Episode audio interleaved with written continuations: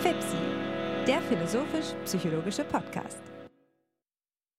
Herzlich willkommen, meine Damen und Herren, zur 65. Episode des Podcasts FIPSI, des philosophisch-psychologischen Podcasts. Es ist schon mittlerweile ein sommerlicher Frühlingstag hier in Heidelberg, an dem ich meinen lieben Freund Hannes Wendler nach Köln grüßen kann. Ich vermute, dass es bei dir nicht ganz so sommerlich ist. Ich habe davon gehört, dass es bei dir geregnet hat. Aber was ist die Lage ganz genau? Ja, hallo Alexander, ich freue mich auch auf die Episode heute. Es ist heute, ja, Wechselwetter, wie es typisch ist für Köln. Ich war vorhin länger spazieren, da hat die Sonne geschienen. Jetzt ist es, ist es hier bewölkt und es nieselt so ein bisschen. Ähm, das finde ich ganz angenehm. Aber ähm, vielleicht zur Episode heute. Wir haben uns ja das letzte Mal en passant darauf verständigt, dass wir eine Episode zu, zur Systemtheorie in der Psychologie ähm, aufnehmen wollen, weil wir ja mehr oder weniger zufällig das letzte Mal zu sprechen gekommen sind auf Niklas Luhmanns Auffassung von Interdisziplinarität und Transdisziplinarität und da eben äh, überrascht waren, wie fruchtbar seine Begriffe sind auf der einen Seite und wie anschlussfähig sie für unsere Diskussion waren. Und jetzt ist es eine Woche später und wir machen den Vorsatz schon wahr. Insofern bin ich da sehr froh darüber. Es ist eine Episode, die aber auch entsprechend spontan ist. Ne? Also eine Episode, die jetzt ähm, sich aus dem lebendigen Zusammenhang unseres Dialogs ergibt. Und wir haben da ja das Glück, dass du in, in deiner Studienzeit, die ja jetzt schon lange zurückliegt, ähm, dich ein, einmal intensiver mit Luhmann und der Systemtheorie auseinandergesetzt hast und uns da eine Einleitung präsentieren kannst und vielleicht auch ähm, wir mitvollziehen können mit dir gemeinsam, wie eben die Bedeutung dieses Denkangebots für dein Denken jetzt ähm, sich gewandelt hat über die Jahre. Ich werde die Situation so auflösen, dass ich einfach ein paar Anekdoten erzähle, um die Spannung jetzt aufzulösen in der Aufgabe, eine angemessene Einführung in die Systemtheorie zu liefern, der sehe ich mich leider nicht mehr gewachsen. Das, was einst äh, etwas gewesen ist, in dem ich mich recht heimisch gefühlt habe, ist mir mittlerweile beinahe fremd geworden. Jedenfalls ist es so, dass ich mich in den Zeiten, in denen ich in Heidelberg Philosophie studiert habe, Psychologie studiert habe und auch Soziologie studiert habe, mit äh, Luhmanns philosophischer Seite umgetan habe. Und ich reichte eine Arbeit ein in einem Aristoteles-Seminar, eine Hausarbeit zum Verhältnis zwischen äh, der Meriologie bei Aristoteles und der Systemtheorie, also der Beziehung zwischen Teilen und Ganzen insbesondere, weil ich zur Kenntnis genommen hatte, dass Luhmann in seiner historischen Herleitung der Systemtheorie Aristoteles als einen der wesentlichen Bezugspunkte ähm, anführt, um dann zu sehen, wie wir beide miteinander in Dialog bringen können. Und als ich dieses, ähm, diese Arbeit dann nachbesprochen habe mit dem Dozenten, kamen wir auf das Gesprächsthema, ob Luhmann denn wirklich ein Philosoph sei. Eine Frage, die man kontrovers diskutieren kann, denn zwar ist Luhmann der Profession nach ein Soziologe, aber dem Anspruch nach so fundamental, dass man es kaum leugnen kann, dass der, äh, dass der Inhalt philosophische Bedeutung hat, dass er für Philosophen und Philosophinnen relevant sei. Aber äh, die Antwort, die mir der Dozent darauf gab, war doch eine, die, äh, die bezeichnend war, eine, eine beinahe humoristische Pointe. Da sagte er nämlich, hm, Niklas Luhmann ist kein echter Philosoph, denn er hat nur einen einzigen philosophischen Witz.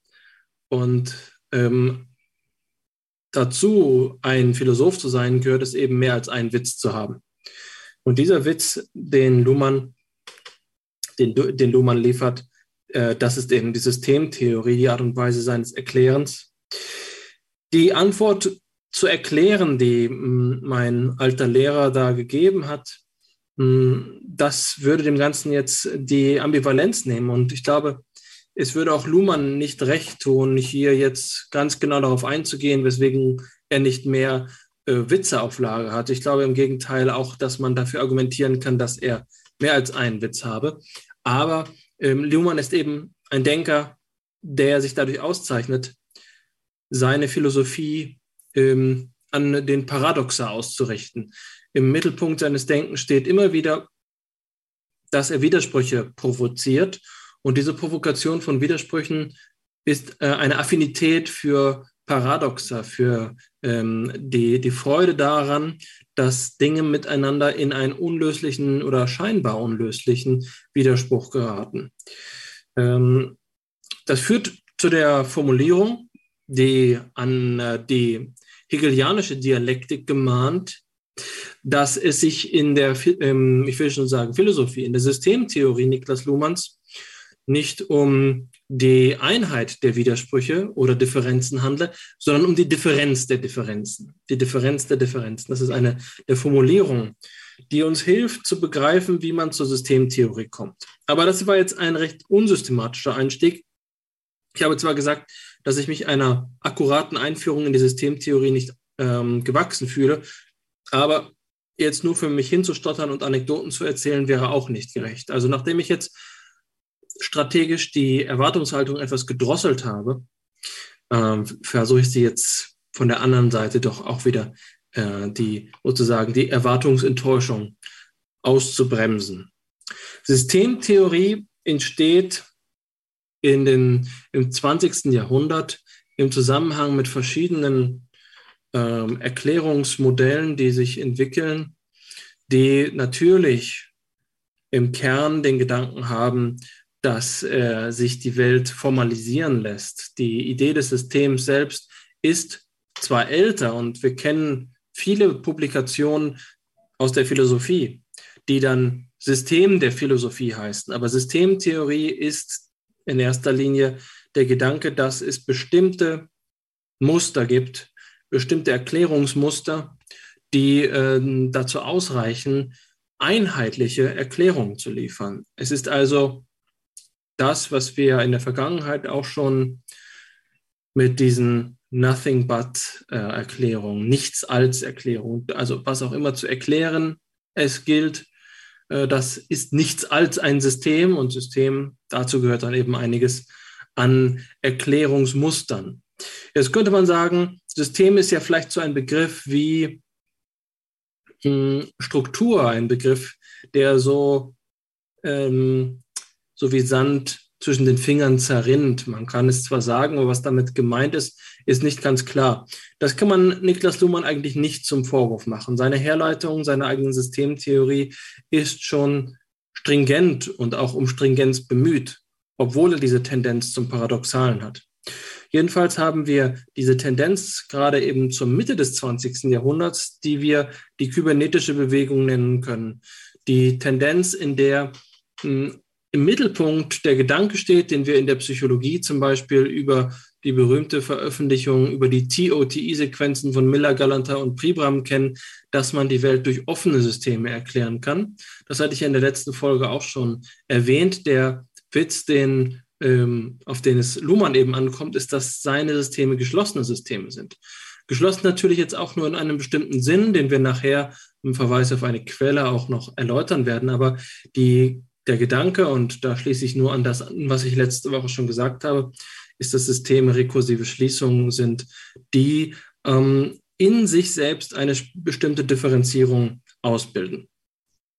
Luhmann ist also jemand, der die Systemtheorie weiterentwickelt, zu einem Zeitpunkt, als, ähm, als sie eine andere Richtung eingeschlagen hatte. Luhmann ist jemand, der in der Soziologie die Art und Weise, Systeme zu denken, in eine andere Richtung drängt. Und das ist der bleibende Einfluss, den er ausgeübt hat und die Faszination, die er ausübt, dass er jemand ist, der äh, System, Systeme ganz anders denkt, als es zu diesem Zeitpunkt der Fall war.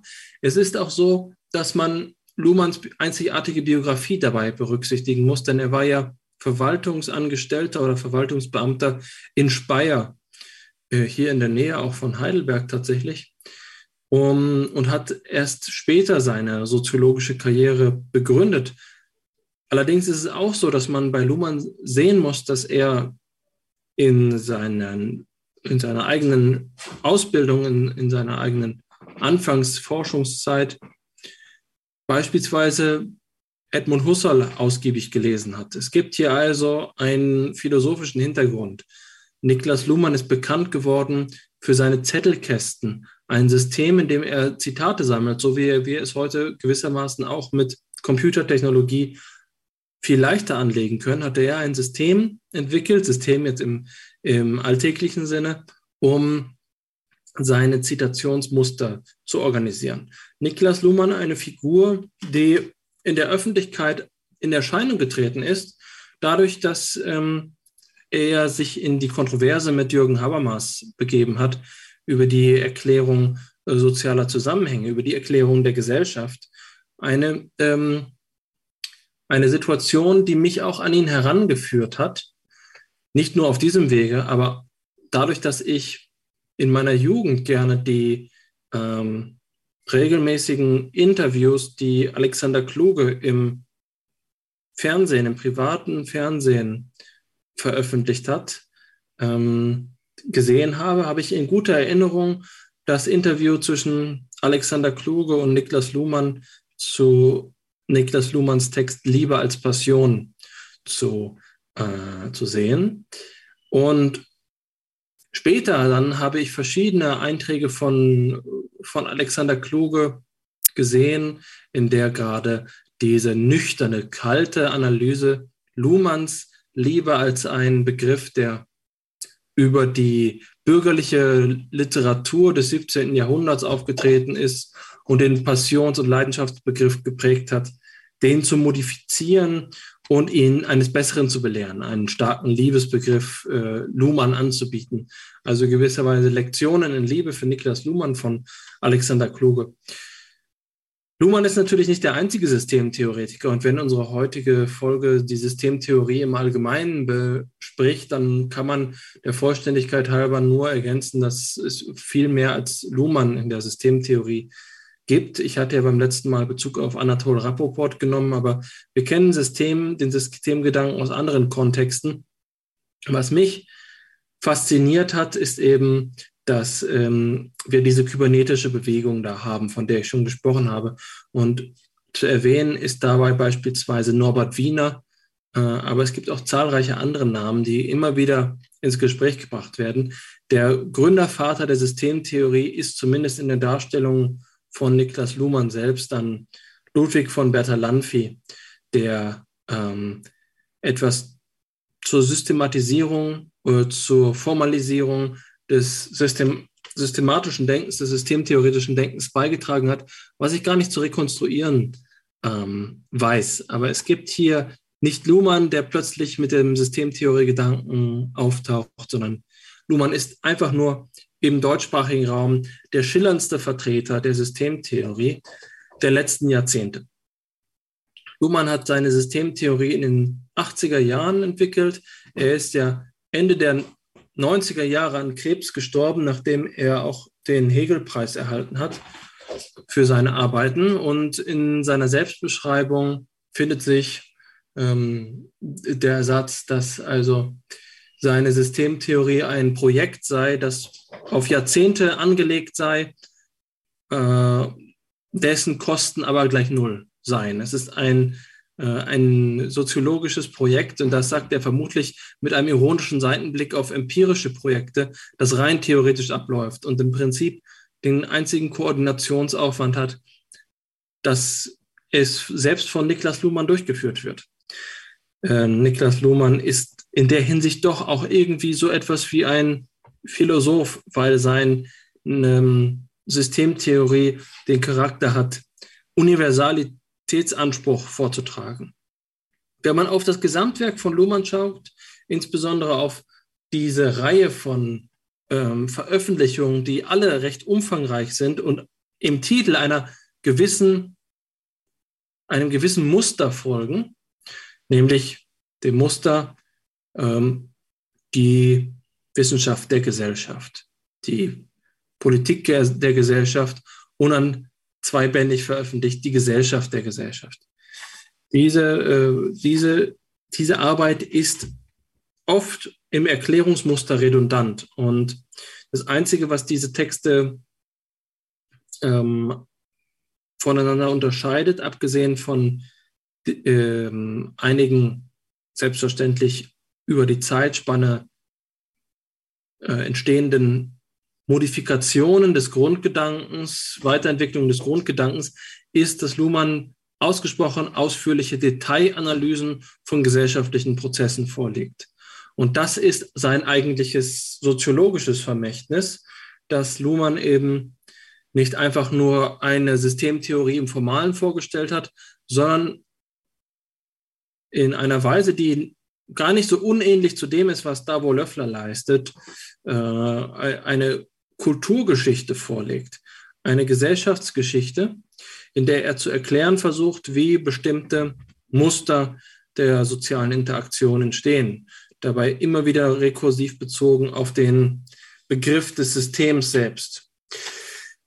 Die Einführung in die Systemtheorie, von der ich jetzt gerade gesprochen habe, die braucht diesen Universalitätsanspruch in ihrem Mittelpunkt. Und dabei sagt äh, Luhmann relativ klar in, in seiner gewöhnlichen ironischen Art und Weise, dass er sich eben für den Systembegriff äh, ähm, entschieden hat, aber auch jeder andere Begriff, der dazu in der Lage ist, sich selbst zu berücksichtigen, an seine Stelle treten könnte. Also die äh, Systemtheorie ist für Luhmann diejenige Theorie, die nach seinem Dafürhalten am besten dafür geeignet ist, alles zu erklären, insofern als sie sich selbst auch mitthematisiert und dazu in der Lage ist, sich thematisch und in ihren Erklärungsmustern anzupassen.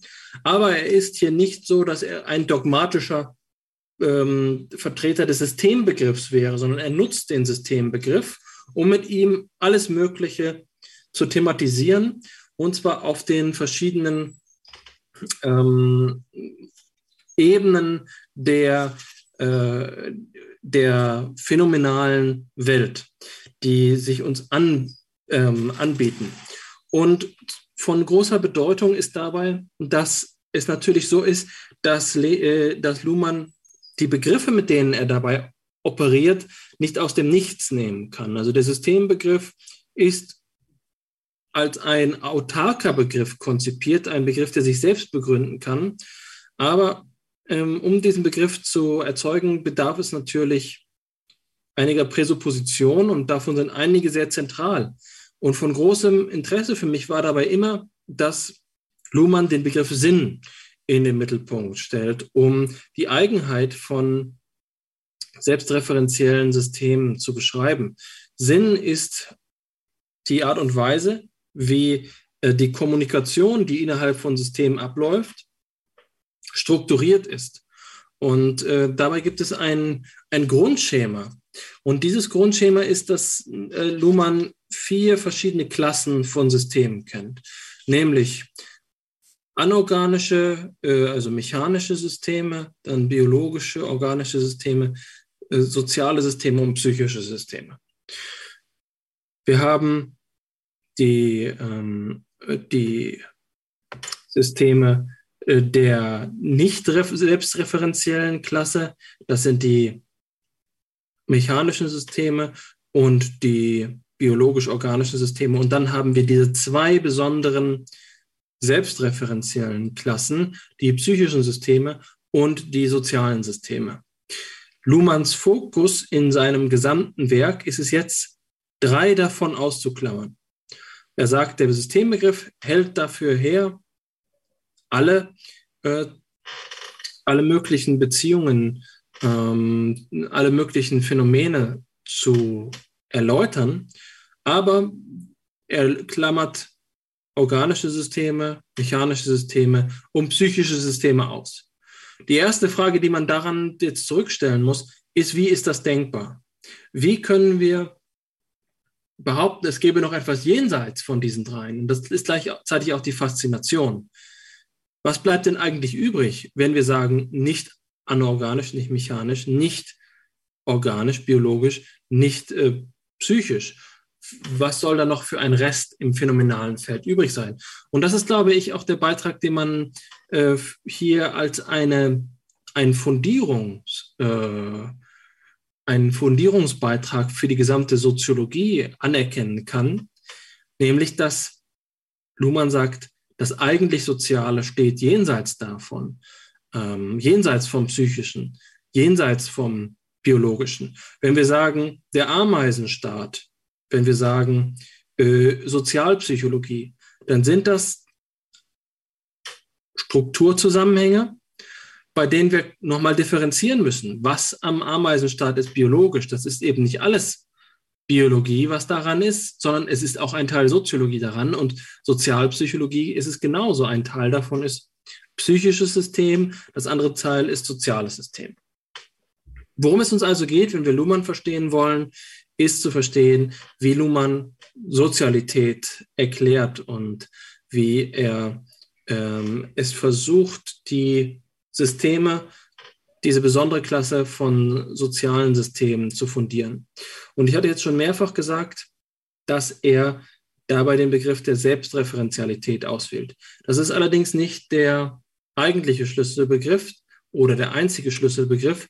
Der Systembegriff von Luhmann gründet auf drei, ähm, auf drei äh, Schritten. Der erste Schritt ist der vorhin schon erwähnte Aristoteles. Das ist die Differenzierung ganzes Teil.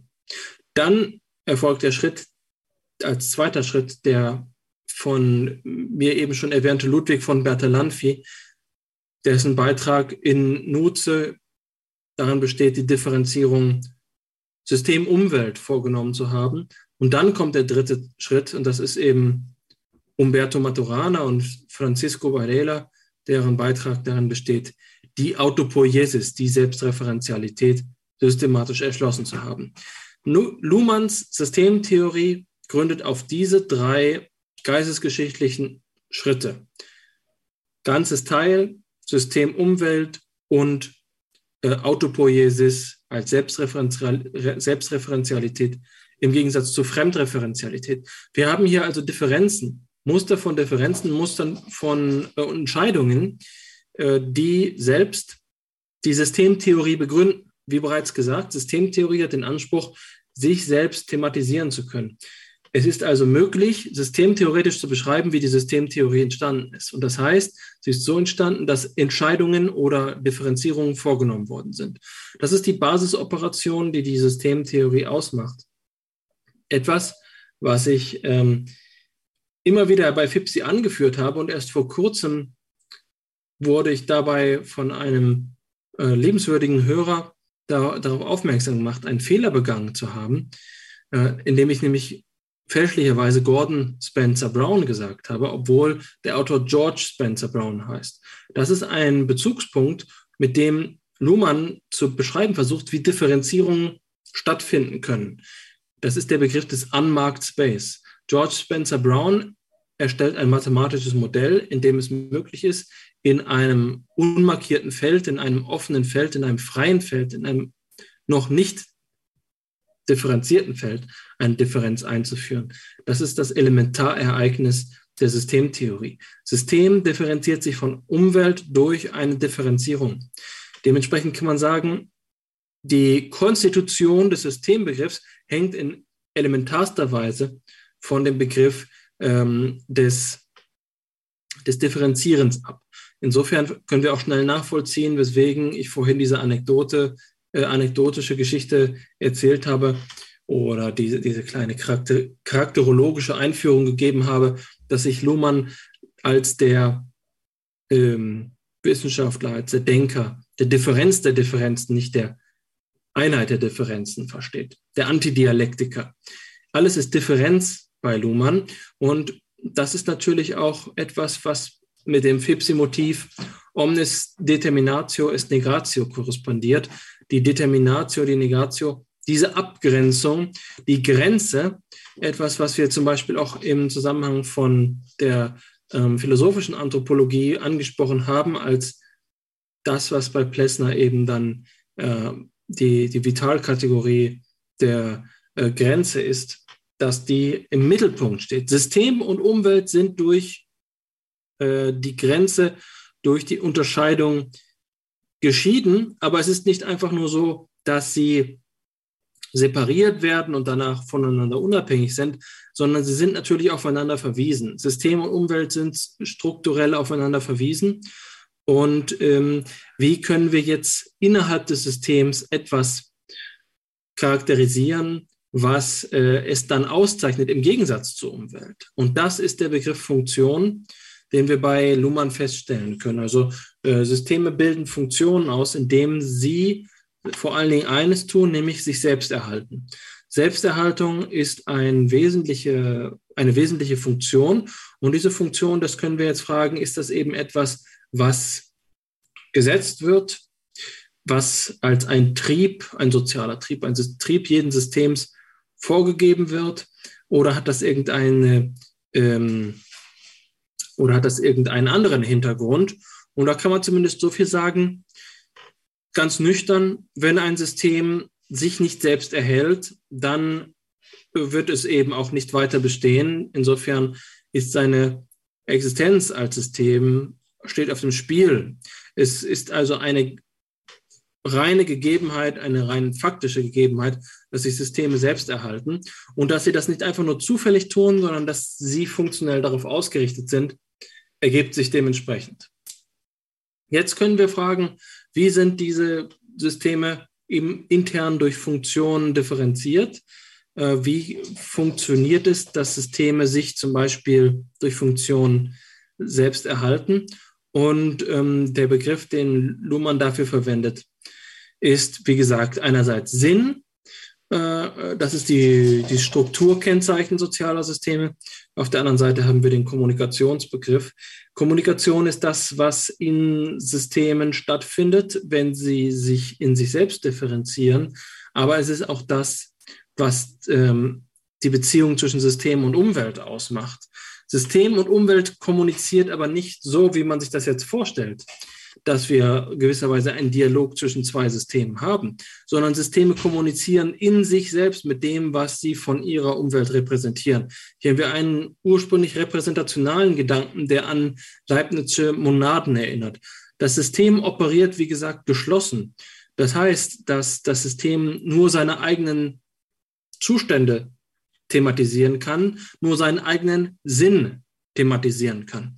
Wenn wir jetzt sagen, wir haben ein Ereignis in der Umwelt eines sozialen Systems, sagen wir zum Beispiel ein äh, mechanisches Ereignis, also ähm, ein Naturvorgang, in dem ein Stein herunterfällt, dann ist das, was auch immer äh, das für ein Ereignis ist, in der Umwelt des Systems nur für das System funktional zugänglich, wenn es durch das System selbst als sinnhaft bestimmt werden kann. Und soziale Systeme thematisieren Steinschläge eben nicht als Steine, äh, als mechanische Ereignisse, sondern sie thematisieren sie als soziale Ereignisse. Und das ist jetzt das Faszinierende. Das ist, glaube ich, die, größte Faszination, die von dem ganzen, ähm, von, von der ganzen äh, Systemtheorie ausgeht.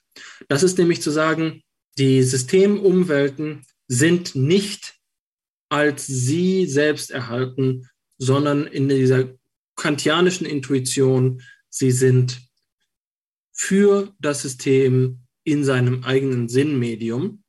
Und das gilt eben nicht nur für unterschiedliche Systemtypen, wie eben nicht nur dieser einfache Vergleich zwischen sozialem System und ähm, äh, mechanischem System, sondern zum Beispiel auch zwischen sozialem System und psychischem System. Und das wird dann relevant für unsere Frage, die wir uns ähm, sicherlich dann auch nach meiner kleinen Einführung stellen können, was das für die Psychologie bedeutet. Also sagen wir es einfach mal am Beispiel weitergesprochen. Ein Steinschlag findet in der Umwelt eines sozialen Systems statt. Sagen wir mal zum Beispiel, es handelt sich um das soziale System der Einfachheit halber einer kommunalen Verwaltung, äh, die muss jetzt damit leben, dass hier Geröll äh, auf der Straße liegt oder ein Baum fällt im Wald um. Wie kann man das adressieren? In welcher Art und Weise kann man das jetzt so sozial kodieren? Das sind zum Beispiel Hindernisse für äh, Spaziergänger, Hindernisse oder Gefahren für Autofahrer. Und die Art und Weise, wie dieses System dann Funktionen ausbilden kann, um das zu thematisieren mit der Bedrohung dieses Umweltereignisses für die eigene Selbsterhaltung umzugehen, sind Operationen, sind Handlungen, wie Luhmann sagt, die innerhalb äh, des sozialen Systems selbst stattfinden. Also ein soziales System, Kommunalverwaltung reagiert mit Formen der kommunalverwalterischen Tätigkeit auf Steinschläge. Das ist nicht, dass man, dass die, das soziale System auf das mechanische System mechanisch reagiert. Natürlich kann man in letzter Instanz sagen, ja, da muss das irgendjemand wegräumen, das ist schon mechanische Arbeit. Aber die, das ist dann ja im Prinzip die Interaktion eines Körpers mit einem anderen Körper, also zweier mechanischer Systeme. Die, die Kommunalverwaltung hat eine Sinnrepräsentation äh, in ihrem eigenen sozialen Medium, in ihrem eigenen Sinnmedium von diesem Steinschlag wie gesagt, zum Beispiel als ein Hindernis und die Aktionen, die funktional dann davon ausgehen, sind soziale Aktionen. Das ist dann Allokation von Ressourcen. Da wird eine Stelle geschaffen, da wird ein Auftrag erteilt, da wird ein, äh, da wird vor allen Dingen eben kommuniziert. Es, es handelt sich um eine rekursive kommunikative Transformation des Systems. Das System passt sich an das Umweltereignis an, um zum Beispiel seinen Funktionen zu genügen, in letzter Instanz zum Beispiel dem Überleben des sozialen Systems, Systems selbst. Jetzt könnten, könnten die Hörerinnen fragen, inwiefern bedroht denn bitte der Baum, der im Wald umfällt, äh, die Kommunalverwaltung? Das ist doch an den Haaren herbeigezogen, aber man muss es sich einfach so vorstellen, wenn sich dieses, wenn dieses eine Problem nicht adressiert wird, dann werden andere Probleme auch nicht adressiert. Und so kann es sein, dass dann ein soziales System umkippt. Aber es ist gerade Eigenschaft dieser ähm, Ambiguität, dass bestimmte Aufgaben adressiert werden, andere nicht adressiert werden. Und wenn jeder Stein, der irgendwo auf eine Straße fällt, auch unmittelbar gleich weggeräumt werden kann, ist das System vielleicht zu anderen Operationen nicht in der Lage, die das Ganze so interessant machen, weil es ja immer um die Übersetzungsleistung hin zu, ähm, zu der System, ähm, zu, zu dem sozialen System selbst geht. Das ist, wie gesagt, die leichte Variante dieser Problematik. Wir haben mechanische Ereignisse in der Umwelt von äh, sozialen Systemen, aber jetzt können wir sagen, wir haben eben auch soziale Ereignisse in der Umwelt von sozialen Systemen. Und das ist das, was, ähm, was Niklas Luhmann Interpenetration nennt. Wie ist es, wenn wir Ereignismuster haben innerhalb von einer Gesellschaft. Und Gesellschaft ist das größte aller Sozialsysteme, das umfassende und gewisserweise eben auch die, die Zentralmonade der, der, ähm, der Sozialität. Das heißt etwas, was selbst nicht wirklich thematisiert werden kann, weil es alles umfasst, weil alle Differenzen in ihm stattfinden und es selbst nicht sich differenziert. Die Gesellschaft. In der Gesellschaft gibt es jetzt mehrere soziale Systeme, zum Beispiel das soziale System Wirtschaft, das soziale System Politik. Und die stehen in einer identischen Beziehung zueinander. Sie haben jeweils in sich ähm, ihre Sinnstrukturen und diese Strukturen finden eben statt, indem ähm, das ausgebildet wird, was Luhmann symbolische Medien nennt. Symbolische Medien, die äh, zum Beispiel in der Wirtschaft das symbolische Medium Geld sind ähm, oder in der Politik das symbolische Medium Macht oder in der Wirtschaft das symbolische Medium Wahrheit. Und diese Medien sind nun also die Codes, die Kodifizierungen von den Umweltereignissen, die hier jetzt so aufgefasst werden, dass sie das entsprechend bedeuten. Also ein Steinschlag kann einen Kostenaufwand bedeuten für ein Wirtschaftssystem, kann einen Machtverlust bedeuten in einem politischen System, kann ähm, eine Infragestellung von Wahrheitsansprüchen in einem Wissenschaftssystem bedeuten ähm, oder eine Bestätigung von, äh, von, von Gravitationsbehauptungen, äh, gravitationstheoretischen Behauptungen. Wenn wir jetzt also fragen, was bedeuten soziale Ereignisse in, in der Umwelt von sozialen Systemen, beschreiben wir etwas, was die Faszination der Systemtheorie ausmacht. Die funktionale Differenzierung ist das äh, Zauberwort, das Niklas Dumann verwendet, um die verschiedenen Interpenetrationsleistungen zwischen System, sozialen Systemklassen zu, äh, zu beschreiben. Die Gesellschaft entwickelt sich in einer Form, die Luhmann evolutionär nennt, und das ist ein strittiger Begriff. Also Luhmann geht davon aus, dass sich äh, so etwas wie eine Sozialevolution gibt.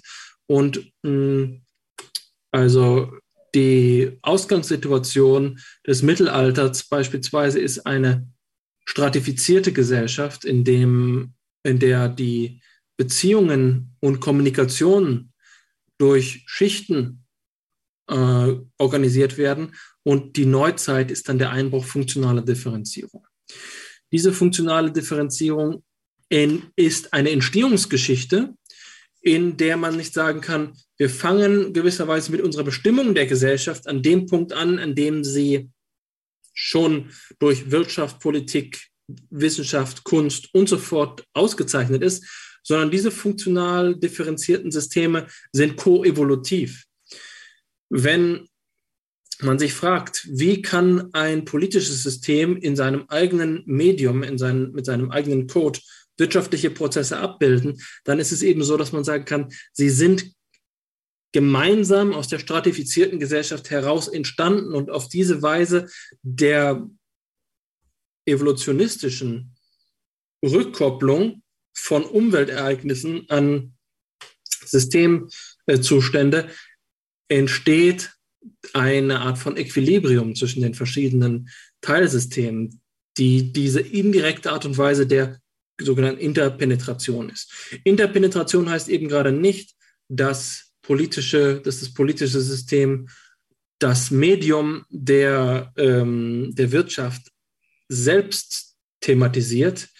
Machtfragen der Politik lassen sich nicht in finanzielle Fragen der Wirtschaft übertragen, aber die Beziehung untereinander ist eben ähm, so, dass die dass die Systeme Routinen und Funktionen etabliert haben, in denen Umweltereignisse, die ja in ihrem eigenen Medium abgebildet werden, sich so entsprechend anpassen, dass äh, die Homogenität der unterschiedlichen Systembeziehungen für den Normalfall stabilisiert ist. Wenn ich jetzt sage Normalfall, dann kann man natürlich unmittelbar fragen, was ist denn, wenn es kein Normalfall ist? Und das bedeutet dann wieder Krise und kann auch der Kollaps oder die Neuverteilung von funktionalen Differenzierungen in Systemen bedeuten. Also zum Beispiel Kriegszustände sind Herausforderungen für soziale Systeme, bei denen man fragen kann, ob unter diesen Bedingungen noch die Stabilität zwischen den einzelnen äh, funktional differenzierten Elementen der Gesellschaft aufrechterhalten bleibt. Konkreter gesprochen könnte man das jetzt so sagen. Ein politischer Diskurs, der sich eben immer an Macht aufhält, ist ein Diskurs, in dem beispielsweise natürlich auch in der Verbalkommunikation die, äh, die Sprache verwendet wird, die dann äh, Geldfragen anspricht. Natürlich können Politikerinnen und Politiker über Geld sprechen, aber die Bedeutung, der Sinn dessen, was sie über Geld sagen, ist immer eine, die von dem Medium Macht abhängt.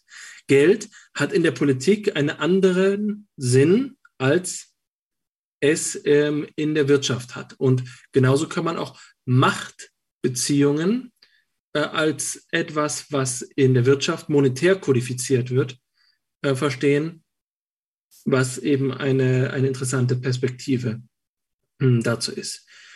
Also, äh, die Idee ist, dass wir ähm, spezifische äh, Systeme, soziale Systeme haben, die eine gewisse Autonomie besitzen. Und ich wiederhole, das enthält eben noch keine, äh, keine psychischen Systeme.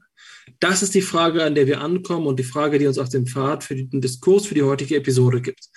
Wie ist es zu verstehen, wenn wir all diese Dinge nehmen und wir sogar sagen, Wissenschaft ist ein soziales System, wie können wir das Ganze überhaupt in, äh, in, in, in Vereinbarung bringen mit der Idee, dass diese sozialen Systeme nicht psychische Systeme sind? Das will ich nur einmal illustrieren, bevor ich dir die Gelegenheit gebe, auf, auf all diese Dinge einzugehen. Wenn ich sage, Personalität ist etwas, was Luhmann als eine Sozialkategorie begreift. Zu unserer personalen Existenz in einem sozialen Sinne, den man vielleicht mit Ralf Dahrendorf als eine Rollenkategorie beschreiben kann, gehört zum Beispiel, dass wir einen Personalausweis mit einer Personalnummer haben, ja, mit, mit, einer, mit einer Nummer haben, um, dass wir so und so identifiziert sind, dass wir in einem Raster sozial kartografiert sind. Und diese Person ist nun ein Funktionsträger im sozialen Gefüge. Aber das ist noch lange nicht ein Subjekt mit ähm, Erlebnissen, mit Verhaltensweisen, mit Bewegungen, mit einem Leib und so weiter und so fort. Es ist einfach nur die Beschreibung einer, eines Zugriffs äh, der, ähm, der sozialen Rolle auf oder eine, eine Interpenetration der sozialen Rolle mit dem, was das psychische Subjekt ist. Also genauso wie die einzelnen sozialen Systeme koevolutiv entstanden sind, kann man sagen, ist die soziale Rolle der Person koevolutiv mit dem psychischen System entstanden. Das, was ich gesagt habe, also sie entstehen aus der stratifizierten Gesellschaft heraus, der mittelalterlichen Gesellschaft, entstehen die funktional differenzierten Systeme wie Wirtschaft und Politik und Kunst, entstehen miteinander, aber ohne Kenntnis voneinander, beziehungsweise ohne Kenntnis der jeweils anderen sozialen Medien. So ist auch die Koevolution von sozialer Person und ähm, psychischem System zu verstehen. Das psychische System äh, hat die soziale Person in ihrer Umwelt und die soziale Person hat das, ähm, hat das psychische System in ihrer Umwelt. Dieses, die soziale Person kann nun aber wiederum im Bestandteil, Funktion in einem sozialen System sein. Und so gibt es eine schöne Differenzierung, eine für die Psychologie wertvolle Differenzierung zwischen dem, was unser Sozialverhalten ist und dem, was unser psychisch, unsere psychischen Zustände sind.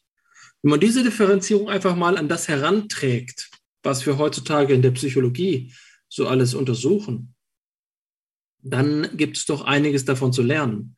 Und zwar insbesondere eben, dass wir einige Prozesse für psychisch halten, die ihrem Wesen nach sozial sind und dass man diese Differenzierung von sozialer Rolle und Interaktion in oder Verhaltensmuster, die entstehen, weil sie so sozialen Systemen zugeordnet sind, dass die ihrer Natur nach sozial systematisch sind und nicht ähm, psychisch systematisch. Das ist äh, ein, ein Denkangebot für die Psychologie, äh, ihren eigenen Gegenstand auch gleich mit zu überprüfen ich glaube auch, dass es aus diesem Grund ähm, ertragreich ist, das hier bei uns im philosophisch-psychologischen Diskurs anzubringen. Denn diese, diese, dieses Wolkenkuckucksheim, das sich da Niklas Luhmann konstruiert, das so fern von einer ganzen, von einem ganzen Menschen, von einer integrierten Person, von einem ähm, Holismus ist, ist zugleich auch eine schöne Herausforderung, um äh, einmal Differenzierungen vorzunehmen, die doch ganz offenkundig, scheint zumindest mir, dabei helfen können, das soziale Muster des Verhaltens von dem, was den eigentlichen Kern des sogenannten psychischen Systems ausmacht. Ich will nicht zu viel vorweggreifen, weswegen ich an dieser Stelle erstmal eine Pause mache. Natürlich kann man Luhmanns System kritisieren und es hat auch seine Gründe, weswegen ich davon abgerückt bin. Aber es ist zunächst einmal eine Schule, der Präzision, der Geschlossenheit, des Versuches, systematisch, strukturiert einen äh, Zusammenhang zu erschließen. Hm, ich bereue es nicht, durch diese Schule gegangen zu sein, bevor ich mich der Phänomenologie zugewendet habe. Es ist mir mittlerweile fremd geworden. Ich habe viele Fragen daran, aber es gibt eben die Gelegenheit, ähm, auch den Dialog zu wagen. Und wie ich bereits gesagt habe, war Luhmann selbst ein ähm, ein äh, Leser der phänomenologischen Texte. Hier gibt es noch viel zu sagen und ich habe viele Stellen offen gelassen. Ich hoffe, hoffe dass ich nicht so viele Fehler in meiner Einführung äh, gemacht habe. Sie war sicherlich holzschnittartig, sie war verkürzt, sie hat vieles ausgelassen und ähm, es sei jeder Hörerin und jedem Hörer ans Herz gelegt, statt meinen Worten hier einfach nur Glauben zu schenken, noch einmal in eine Einführung in die Systemtheorie zu schauen und dabei Luhmann selbst nachzuschlagen. Aber es ist, glaube ich, doch schon die Präsentation einiger, ähm, gerade in dem Teil, den ich auch herausgehoben habe, faszinierender Gedanken, die es sich zu diskutieren lohnt. Ja, und wenn das nicht genug Fehler waren, dann füge ich jetzt noch ein paar hinzu. ich denke, dass es eine ganz ansehnliche Einführung war, Alexander. Es ist jetzt beinahe eine Dreiviertelstunde, glaube ich, ähm, verstrichen, in der du aus dem Stegreif uns quasi diesen Gedanken oder das Gedankengebäude von Niklas Luhmann ähm, nahegelegt hast oder zu Gemüte geführt hast. Also auch von der Verkürzung kann nur im übertragenen Sinne die Rede sein. Ich denke, dass da auch der hohe Anspruch aus dir spricht. Ähm, und dass das zunächst einmal etwas ist, das, das ich positiv hervorheben will. Also ich fand das sehr interessant, was du uns gerade gesagt hast und denke, dass ich an vielen Punkten gut anschließen kann. Und das Erste, womit ich beginnen möchte, ist, dass ich es gleich halte wie du. Ich will anekdotisch beginnen, denn auch ähm, in meiner intellektuellen Biografie hat die Systemtheorie früher eine Rolle gespielt. Und zwar auf eine Art und Weise zunächst, dass ich es gar nicht als solche, also dass ich die Systemtheorie gar nicht als solche erkannt habe. Eines der ersten Bücher, das ich in meinen Teenagerjahren gelesen habe, also der ersten Fachbücher, die ich in meinen Teenagerjahren gelesen habe, war Gregory Batesons ähm, Ökologie des Geistes. Gregory Bateson zählt zu einen äh, zählt zu den Gründungsvätern der Systemtheorie insbesondere in ihren Anwendungsgebieten der ähm, Psychopathologie und der Kommunikationsforschung. Und ähm, ich kann mich noch erinnern, dass ich das Buch damals gelesen habe und gar nicht richtig begriffen habe, was für ein Format ich da vorliegen habe. Es handelt sich da nämlich um, eine, um einen Sammelband verschiedener Arbeiten von Bateson und ja, was soll man daraus schon machen in der Schule? Aber es sind doch ein paar Dinge, äh, dabei hängen geblieben. Und ich erinnere mich zum Beispiel distinkt daran, dass ich meine Deutschmatura, also das österreichische Äquivalent zum Abitur, über Batesons Begriff der Schismogenese geschrieben habe. Ich weiß gar nicht, ob mich daran viel mehr fasziniert hat als dieses Fremdwort. Es war damals vielleicht das fremdeste Fremdwort, das ich kannte. Und ich erinnere mich auch noch beispielsweise, dass ich einmal, wir hatten einen sehr schlauen Lehrer, mein Deutschlehrer, der mich dann leider verlassen hat, als ich die naturwissenschaftliche Spezialisierung gewählt habe, er blieb im Sprachenzweig. Aber der, das war für mich so eine, eine epistemische Hoheitsfigur, von dem ich den Eindruck der Allwissenheit hatte lange Zeit. Und als ich ihm nach der Bedeutung dieses Begriffs Schismogenese fragte, das war eines der ersten Male, wo er sich nicht zu helfen wusste. Und das markiert in meinem autobiografischen Selbstverständnis so einen, so einen Emanzipationsmoment, nicht wahr? Also das ist für einen Schüler dann natürlich ein Augenblick, wo er ähm, einen Beleg dafür vorfindet, dass sein eigener Geist erwacht ist. Jedenfalls habe ich diese Arbeit geschrieben und das liegt, steht mir heute noch relativ klar vor Augen, was dieses Konzept der Schismogenese bedeutet. Also es ist ein Konzept, das auch ähm, typisch ist für systemtheoretisches Denken. Es handelt sich dabei um etwas, das angewendet worden ist von Bateson sowohl in der Beschreibung des Bewusstseins als auch in der Beschreibung von sozialen Systemen im engeren Sinn. Ähm, in der Beschreibung des Bewusstseins bezeichnet dieser Begriff Unterbrechungen der Kreislaufstruktur des Bewusstseins, die häufig zu ähm, oder unter gewissen Bedingungen zu ähm, ja, psychopathologischen Konsequenzen führen können, also zu einem, einer andauernden Imbalance des homöostatischen Systems der Psyche oder des Bewusstseins. Darauf komme ich gleich zurück. Inhalt der Arbeit war die soziale Bedeutung des Schismogenese-Begriffs.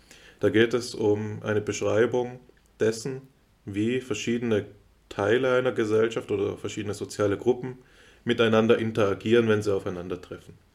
Und ähm, es gibt da zwei grundsätzliche Arten und Weisen, wie sie eben miteinander äh, interagieren können. Und diese Weisen sind symmetrisch und komplementär. Ähm, am klarsten wird es, wenn ich das anhand von Beispielen einführe und dann noch einmal theoretisch, also metatheoretisch darauf reflektiere. Was ist ein Beispiel einer symmetrischen Interaktion unter sozialen Gruppen? Beispielsweise so etwas wie Wettrüsten. Etwa zwei äh, Nationen führen dasselbe Verhalten aus oder legen das, dasselbe Systemverhalten an den Tag. Sie reichern gewisse Ressourcen an, sie stellen gewisse Produkte her und zwar auf eine symmetrische Art und Weise. Und das Gegenbild dazu in derselben Metapher wäre dann so etwas wie die Unterjochung der, der einen Nation durch die andere, die Beherrschung. Nicht wahr? Also das ist ein komplementäres Verhalten, wo das eine System ein Verhalten an den Tag legt, das eben im anderen das Entgegengesetzte erfordert. Es kann nur jemand herrschen, wenn der andere unterworfen wird oder sich unterwirft. Andere Beispiele, und das zeigt auch gleich schon die Leistungsfähigkeit dieser formalen Unterscheidung an, ist so etwas wie das Witzereißen in Freundschaftsgruppen. Nicht wahr? Wenn jemand einen Witz macht und der Nächste einen drauflegt und die Übernächste noch einen drauflegt, dann hat man so eine symmetrische Sozialsituation, in der sich ähm, das Verhalten immer weiter steigert, aber eben immer ähm, Verhalten gleicher Art ist. Und dem entgegen wäre so eine Situation, in der beispielsweise jemand ein besonders guter Witzeerzähler ist und ähm, die anderen Personen ihm oder ihr nur mit Bewunderung lauschen, dann haben wir eine komplexe Sozialsituation. Und, oder noch als letztes Beispiel, ich will es auch nicht überstrapazieren, also für die Beschreibung von Märkten.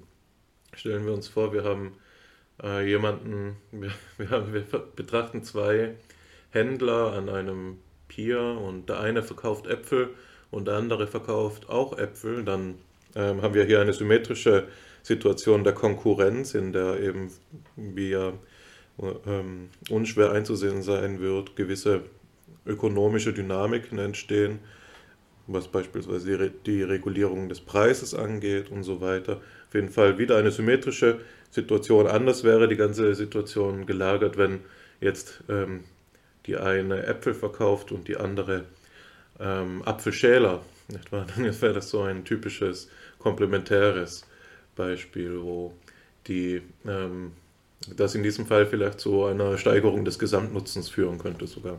Wer weiß. Jedenfalls ist das die Idee der Schismogenese, illustriert anhand von verschiedenen Beispielen.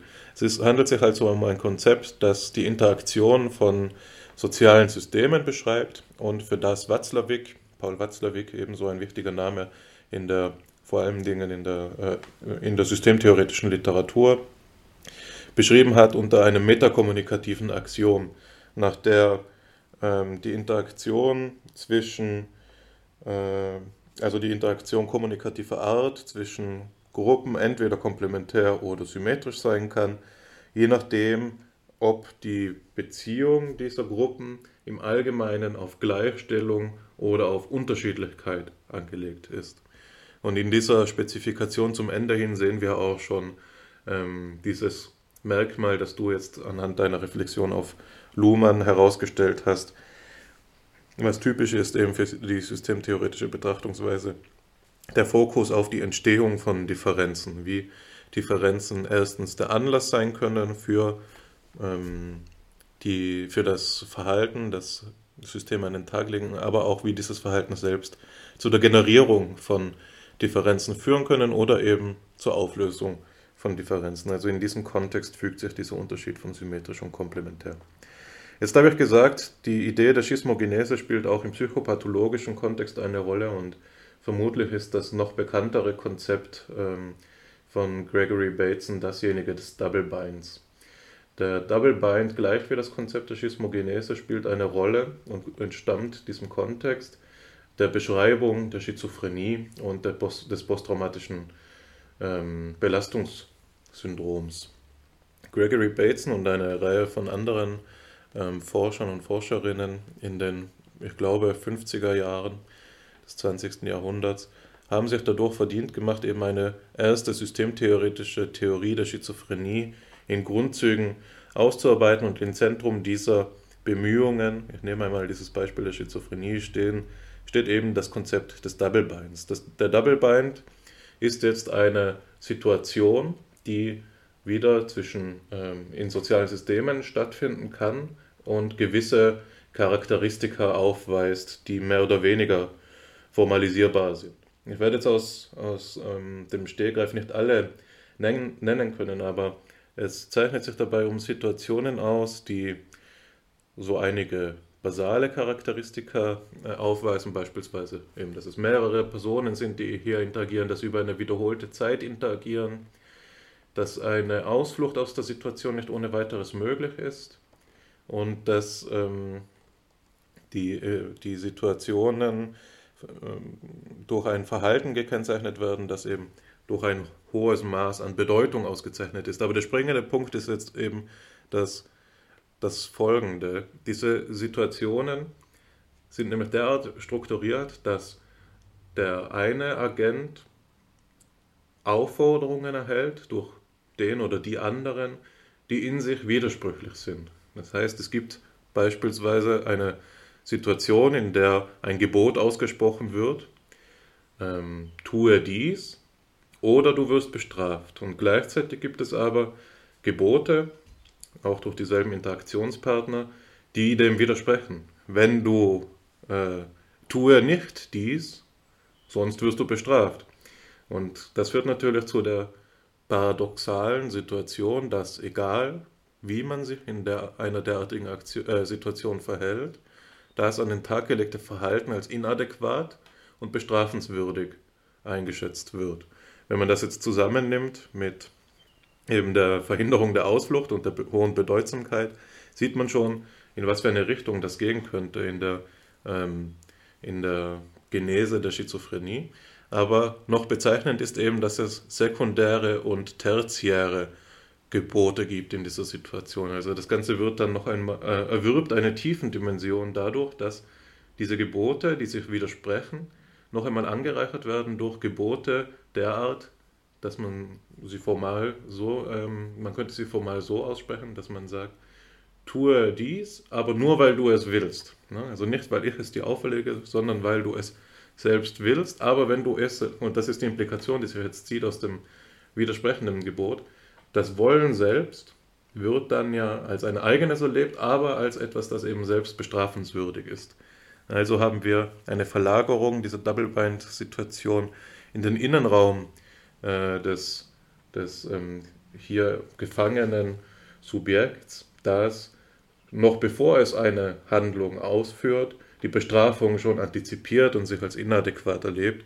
Und das identifizieren eben Bateson und Kollegen als die ähm, soziale Ausgangsbedingung für die Entstehung von diesen gravierenden psychischen Störungen. Das paradigmatische, die paradigmatische Untersuchungseinheit, an der, anhand der sie dieses Phänomen illustrieren, ist die Familie, die ja auch noch in der modernen Systemtheorie, äh, theoretischen Psychotherapie, für die Gregory Bateson eben auch einer der wichtigsten Anschlussautoren ist, noch eine besonders wichtige Rolle spielt und wodurch durch deren Analyse sich eben auch die systemische Psychotherapie auf eine besondere Weise gegenüber den anderen Therapieangeboten auszeichnen lässt.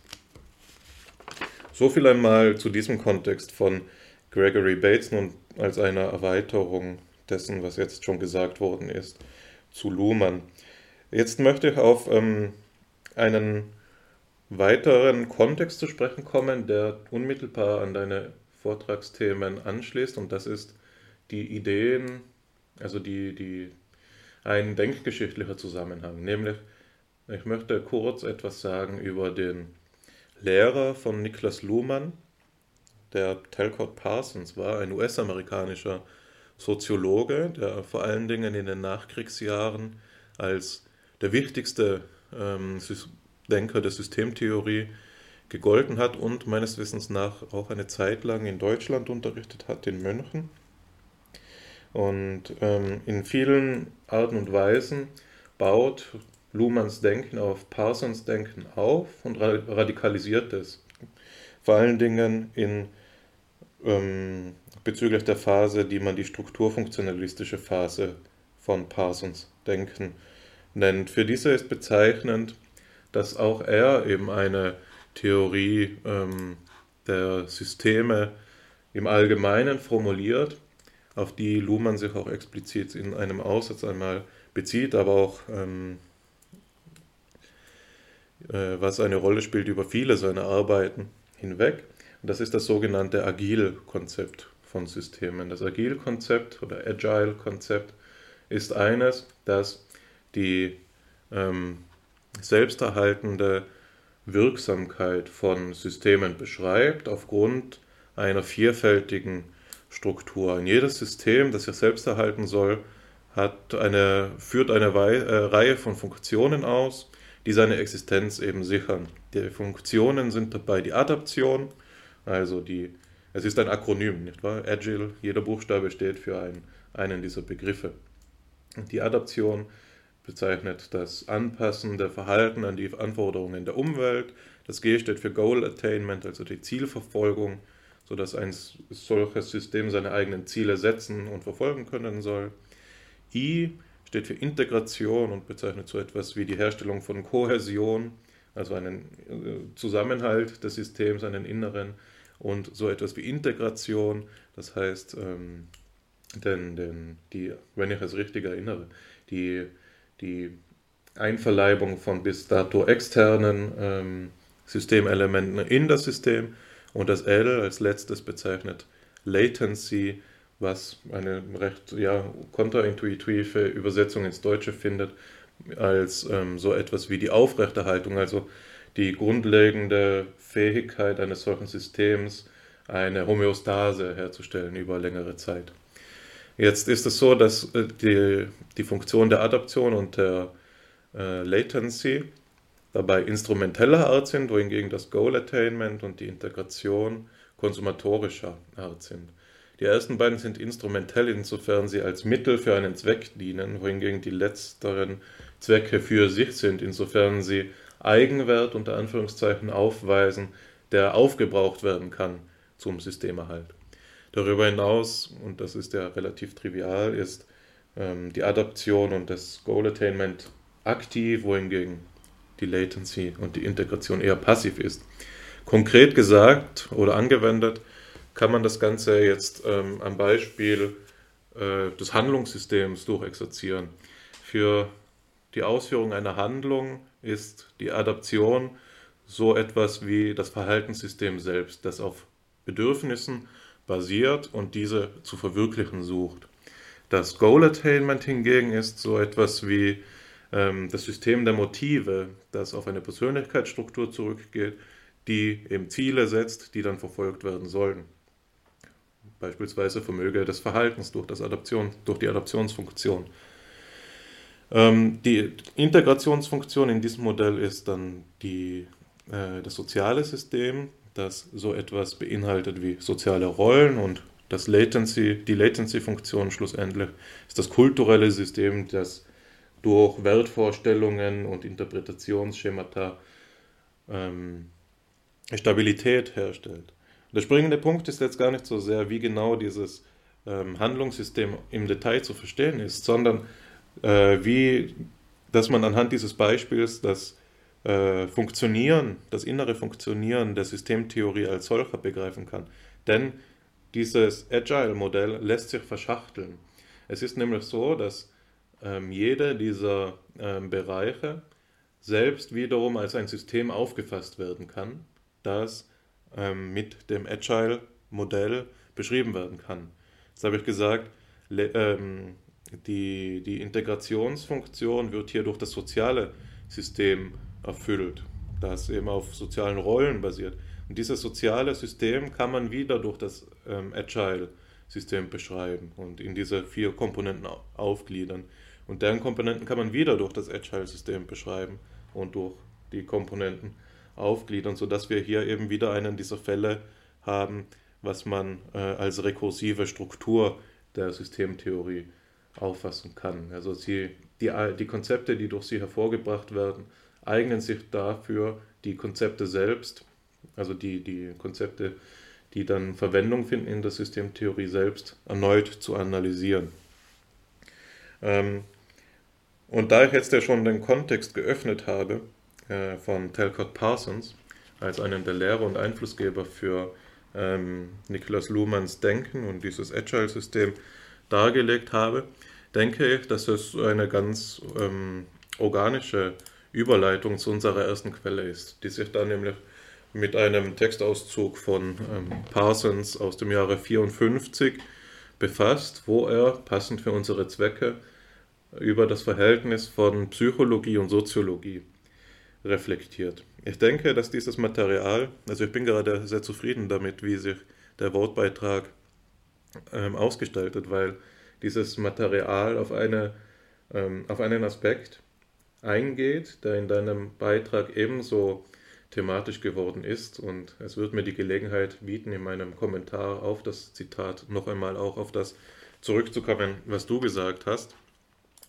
Parsons schreibt da das folgende. From the, from the present point of view, the focus of so, sociological theory is held to, held to be on certain aspects of the structure of and processes in social systems.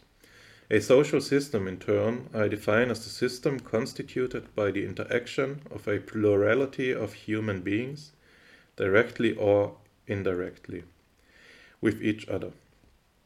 In psychology, on the other hand, I hold to be the first with certain elementary processes like behavior, uh, of behavior like learning and condition, which however much they may be concretely involved in social interaction, can be isolated from its processes for special study. And secondly, with the organization of the components of behavior to constitute the personality of the individual as a system, the system of behavior of a single specific living organism. The common reference is behavior, but it is behavior studied and analyzed in terms of a common frame of reference, which some of us have called that of action. The fundamental postulate from which the analysis proceeds in uh, that these are, is that these are independent and not mutually reducible systems. Put a little differently, the common sense of the psychologists tends to hold that if action is accepted as the frame of reference at all, it concerns the actions of individuals, organisms. Interaction is then a resultant which should be accounted for by extrapolation of a knowledge of the action of individuals. The common sense of some sociologists, on the other hand, tends to suggest that interaction as such constitutes a system which is over and above and may even have priority over the action of individuals. The contention of the present discussion is that both are right in that both constitute authentically important and independent systems, but neither has priority over the other.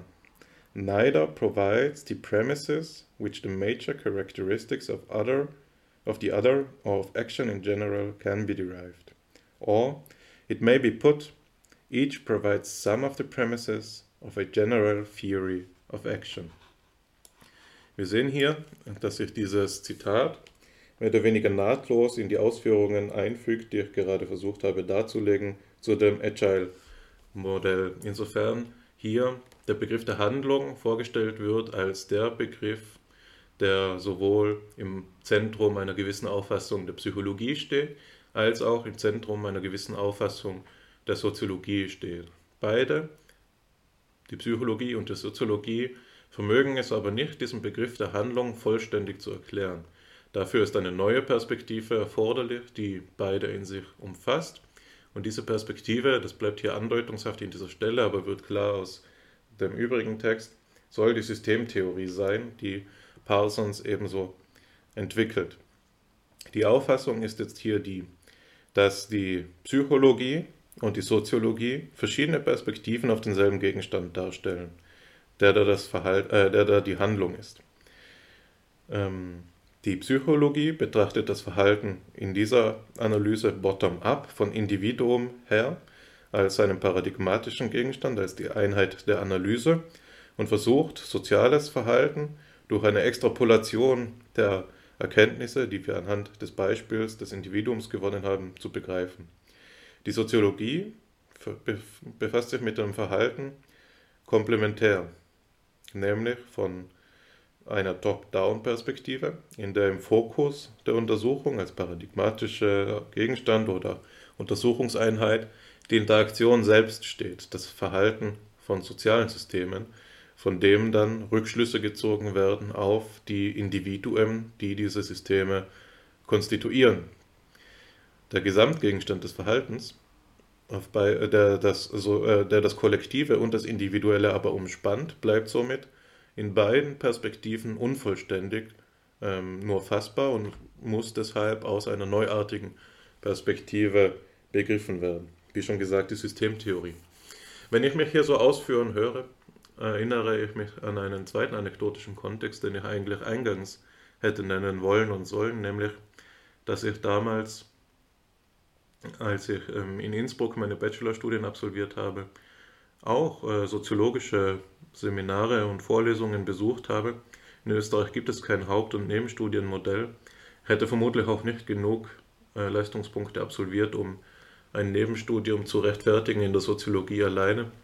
Ich war dann noch an der Theologie und an anderen Fakultäten, aber worauf ich hinaus möchte, ist das folgende. Mein Lehrer in diesem Seminar war nicht nur ein, ähm, ein Mensch, für den ich eine gewisse intellektuelle Hochachtung ähm, gehegt habe, sondern auch jemand, der mich auf die folgende für die Interpretation dieses ähm, Zitats zentrale Einsicht gestoßen hat. Nämlich, dass der Gedanke, der bei ähm, Parsons auch nochmal stärker ausgeprägt ist als bei Luhmann, wenn ich mich richtig erinnere. Es spielt für diesen Kontext auch keine ähm, so große Rolle, aber der zentrale Gedanke ist hier der der Relativität des Standpunktes.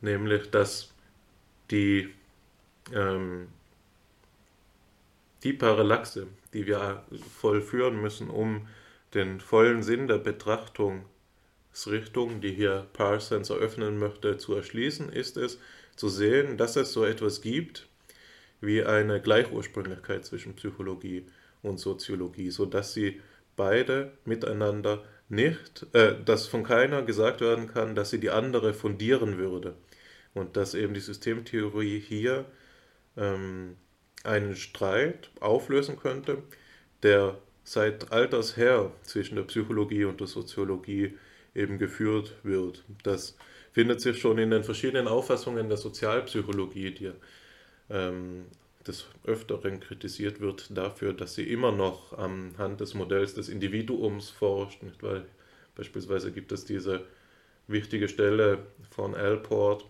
wo er sagt, dass die kleinste soziale Gruppe die Anzahl 1 hat, weil auch vorgestellte andere genügen, so, ähm, so dass es zu einer Gruppe, ähm, dass eine Gruppe konstituiert wird, was dann natürlich aus der Sicht von hartgesottenen Soziologen unzureichend ist.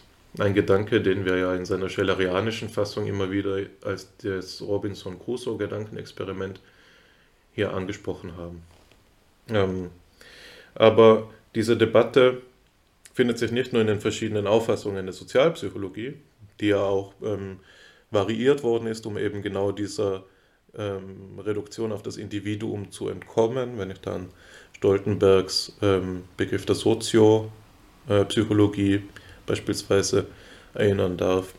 Aber das führt zu weit. Worauf ich hinaus möchte, ist, dass eben dieser Zusammenhang ähm, an sehr prominenter Stelle, etwa in derselben Zeit, auch anderswo ausgetragen worden ist, aber ohne explizit auf diesen Diskurs der Systemtheorie Bezug zu nehmen. Und das ist jetzt etwas, das eben das anschließt, was du auch schon eingeführt hast in deinem Beitrag, nämlich das Denken von Helmut Plessner und der philosophischen Anthropologie. Du hast ja den Begriff der Grenze hier diskutiert, aber auch der Begriff der Selbstorganisation findet sich in Plessners Denken durch die Grenzrealisation in abgewandelter Fassung wieder, insofern natürlich die Frage nachher steht, bis zu welchem Grad Plessner als früher Denker der Autopoiesis oder als früher Denker des, der Systemtheorie aufgefasst werden könnte. Und Plessners Denken für die philosophische Psychologie im Allgemeinen haben wir hier ja schon an verschiedenen Stellen diskutiert. Also so viel zur Motivation. Der Diskurs, auf den ich jetzt hinaus möchte, ist der folgende. 1958, also fünf Jahre, äh, vier Jahre nach dies, nachdem Parsons das geschrieben hat, was ich gerade verlesen habe, ähm, publiziert Jürgen Habermas, der meist zitierte und vielleicht wichtigste lebende deutsche äh, Philosoph, einen Beitrag in einer Herausgeberschaft von Helmut Plessner, in der er das Verhältnis von Mensch und Gesellschaft reflektiert. Bezeichnend ist der Aufsatz, äh, der Sammelbandbeitrag aus verschiedenen Gründen. Nämlich zum einen, weil er ähm, die Rolle des, der Anthropologie für die Beschreibung der Gesellschaft kritisiert und damit implizit natürlich Plessners Denken selbst kritisiert. Und auf der anderen Seite, weil es ähm, zu, später zu einer Revision dieser Argumentationsweise gekommen ist. Aber bevor ich das ausführe, ähm, noch kurz zurück zu dieser Kritik, die Habermas dargelegt hat. Die Kritik ist die folgende. Er beschreibt ähm, die Grundauffassung der Anthropologie so, dass sie eben diese individualistische, diesen individualistischen Fundierungsanspruch für die, Gesellschaftstheorie erheben würde.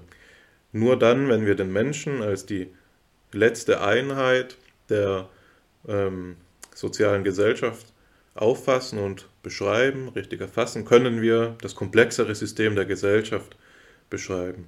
Damit reifizieren wir aber nach Habermas Auffassung den Begriff des Menschen, der nicht einfach so in die Welt gefallen ist, sondern immer schon sozial in der Gesellschaft vorzufinden ist. In der Tat ist es nämlich für ihn vielmehr so, dass wir den Begriff des Menschen von dem der Gesellschaft her begreifen müssen, als ähm, und das begründet er durch solche Figuren wie die, die dann später das Interesse geleitete Erkennen ähm, genannt worden sind durch ihn. Nämlich, dass der Begriff des Menschen nicht einer ist, der frei wäre von gesellschaftlichen oder auch politischen Konnotationen, sondern dass der Begriff des Menschen als erkenntnisstiftender Begriff immer schon Interesse getränkt ist und beispielsweise Ausdruck einer bestimmten Situierung ist, in diesem Fall jetzt Ausdruck der abendländischen philosophischen Tradition des Denkens. Später, äh, später sagt einer der ähm, neueren Generationen der Vertreter der kritischen Theorie, nämlich Axel Honneth, dass die Habermasche Kritik noch immer gilt und dass diesen Essentialismen der Anthropologie des 20. Jahrhunderts zu Recht der Garaus gemacht worden ist. Es gibt jetzt die verschiedensten wissenschaftspolitischen Gründe, wieso die kritische Theorie im deutschsprachigen Diskurs äh, das Theorieprimat besetzt. Das ist ein Kontext, wir, über den wir mit Hans-Peter Krüger sicher äh, einmal noch äh, sprechen können, weil das etwas ist, das die ähm, Forschungsliteratur der philosophischen Anthropologie heutzutage stark beschäftigt, wie eben diese Marginalisierung der philosophischen Anthropologie entgegengearbeitet werden kann. Aber worauf ich hinaus möchte, ist, dass es hier eine, eine geradezu ironische Diskursentwicklung gibt.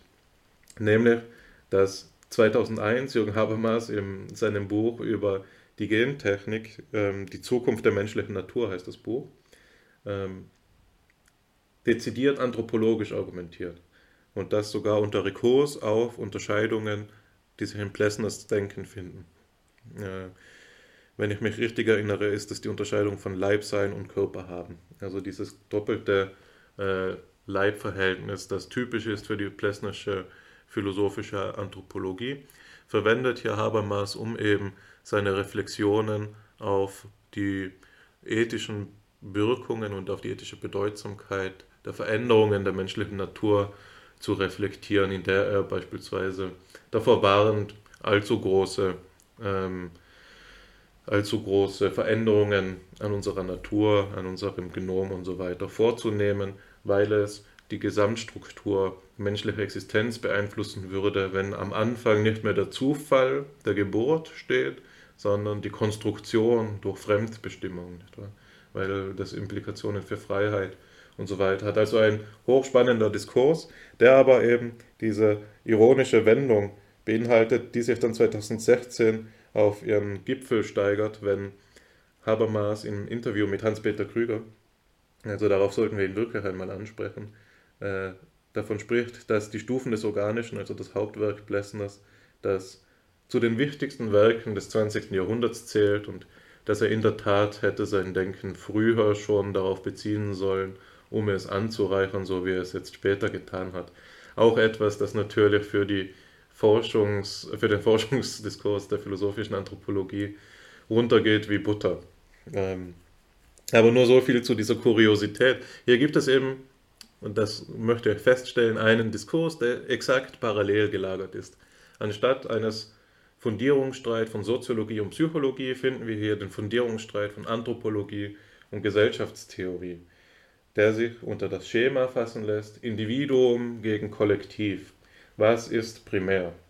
Und die Betrachtungsrichtung, die uns hier die Systemtheorie ähm, aufzeigen könnte, wäre eben zu sagen, ja, keine der beiden Pole, sondern der Gegensatz der beiden Pole selbst ist primär, insofern sie ein System bilden, das durch diese Differenz gerade erst seine Einheitlichkeit und Identität gewinnt. Ja, jetzt habe auch ich sehr lange gesprochen, Alexander, und ich bin mir sicher, dass du viele ähm, Einfälle schon hattest. Und ich möchte an dieser Stelle auch dir direkt das Wort übergeben. Ich glaube, dass das genügend Kontexte waren und ich bin gespannt auf deinen Beitrag oder auf deine Replik. Ich freue mich über die Details, die du berichtest, die Eskapade aus dem wandelbaren Leben des Herrn Habermas ähm, hat mich sehr amüsiert. Ich muss sagen, dass ich das kaum anders erwartet habe, aber er ist eben ein ähm, Denker, der die Wandlung der deutschsprachigen Geisteskultur über die letzten Jahrzehnte auch abbildet, vom Anthropo Anthropologieverbot der kritischen Theorie bis zu Kompromissen, die jetzt angeboten werden. Du hast ganz recht, wenn du sagst, dass es viel gibt, auf das ich eingehen möchte. Ich fange mal dort an, wo du zuletzt gesprochen hast, denn ich habe, während du gesprochen hast, ein wenig in einem Buch von Niklas Luhmann geblättert und nachdem wir nun beiden als Laien Soziologen über Systemtheorie im soziologischen Sinn gesprochen haben, dachte ich mir, dass wir uns jetzt auf diese gute Frage fokussieren sollten, was denn wohl die Beziehung zur Psychologie sei. Und hier findet sich gerade bei Luhmann im Prinzip dasselbe, was du gerade zum Ausdruck gebracht hast. Aber weil es so schön dazu passt, den Blick jetzt auf die Psychologie zu wenden, will ich es nochmal kurz vorlesen. Und zwar redet er davon, dass ähm, der Sinnbegriff äh, eine Funktion hat und er hat hier in diesem er hat er äh, den Sinnbegriff in dem Abschnitt, ähm, der hier in der Passage endet, die ich vorlese, eingeführt, der formal innerhalb einer Theorie sozialer Systeme eingeführt, sagt er. Und er betont so wörtlich, dass der Sinnbezug aller Operationen sowohl für psychische als auch für soziale Systeme eine unerlässliche Notwendigkeit ist. Jetzt kommt die Passage, und das lese ich jetzt komplett vor, aus der sich der Bezug ergibt Beide Arten von Systemen sind im Wege der Koevolution entstanden. Die eine ist nicht ohne die andere möglich und umgekehrt. Sie haben sich, wenn man so sagen darf, am Sinn ausdifferenziert. Sinn ist die eigentliche Substanz dieser emergenten Ebene der Evolution. Es ist daher falsch oder, mild, oder milder, es ist ähm, ein falsch gewählter Anthropozentrismus, wenn man der psychischen das heißt der bewusstseinsmäßigen Verankerung, eine Art ontologischen Vorrang vor der sozialen zuspricht. Es ist überhaupt verfehlt, für Sinn einen Träger zu suchen. Sinn trägt sich selbst, indem er seine eigene Reproduktion selbstreferenziell ermöglicht. Und erst die Formen dieser Reproduktion differenzieren psychische und soziale Strukturen. Das ist ja das, was du gerade angedeutet hast. Und ich glaube, dass man das nicht klar genug betonen kann. Die Systemtheorie ist nicht einfach nur die Inverse der, äh, des, des Anthropozentrismus. Es ist hier nicht einfach zu sagen, äh, wir haben klassisch die kartesianische Idee, dass das denkende Subjekt im Mittelpunkt allen Forschens steht und wir das nun dadurch überwinden, dass wir sagen, das äh, Subjekt ist nur ein Spielball in der Interaktion sozialer Prozesse. Hier ist erstmal die Idee Co-Evolution, aber dann ist, Sie sagen, das Subjekt konstituiert sich, genau wie das soziale System, vermittelst des Sinnbegriffs. Und das hier mit Sinn bei Luhmann natürlich wiederum etwas Systemtheoretisches gemeint ist, dass es Sinn nicht einfach ein offener, weiter Begriff ist, bei dem wir jetzt hier eine ähm, amorphe Entität haben, einen Panpsychismus, ein, eine Generalität, eine Universalität des Sinnbegriffes, das äh, brauche ich nicht zu sagen. Es ist natürlich so, dass hier Sinn abhängig ist wiederum von, ähm, von Komplexität und Kommunikation von den Prozessen, die eben das System so ausmachen, wie ich es vorhin bezeichnet habe. Und das gilt es eben auch zu sagen in Blick auf Parsons Begriff der Handlung, denn obwohl Luhmanns Strukturfunktionalismus oder Funktionsstrukturalismus hier den Begriff der Handlung aufgreift, ist es eben so, dass im, ihm der Begriff der Operation noch ergänzt wird, um die Prozesse, die ein System auszeichnen, zu beschreiben. Jedenfalls gibt es hier eine andere Passage, in der das Spezifikum der Handlung nochmal hervorgebracht wird. Und zwar sagt er, Kommunikation ist die elementare Einheit der Selbstkonstitution Handlung ist die elementare Einheit der Selbstbeobachtung und Selbstbeschreibung sozialer Systeme. Anders gesagt, Handlung dürfen wir uns nicht so vorstellen, als sei das agentisch, was ja wiederum diesen Charakter des Subjekts in den Mittelpunkt rücken würde, sondern es ist hier, dass sich, es ist hier so, dass sich Systeme durch Handlungen selbst beschreiben und System, Systeme durch Kommunikation selbst ergeben. Wiederum etwas, was eine wechselseitige Abhängigkeit hat. Also ähm, Kommunikation und Handlung äh, ist eine, ähm, eine Beziehung, die sich hier gegenseitig konstituiert innerhalb der Systemtheorie. Deswegen sagt Luhmann, aus Kommunikationen und aus der Zurechnung von äh, der Zurechnung als Handlung werden so, soziale Systeme konstituiert oder bestehen soziale Systeme, nicht konstituiert, sondern bestehen ähm, soziale Systeme. Und da muss man natürlich fragen, was genau hat es jetzt hier mit diesem Prozess auf sich, die Zurechnung von Handlung? Und die Antwort, die er darauf gibt, ist Komplexität und Komplexitätsreduktion.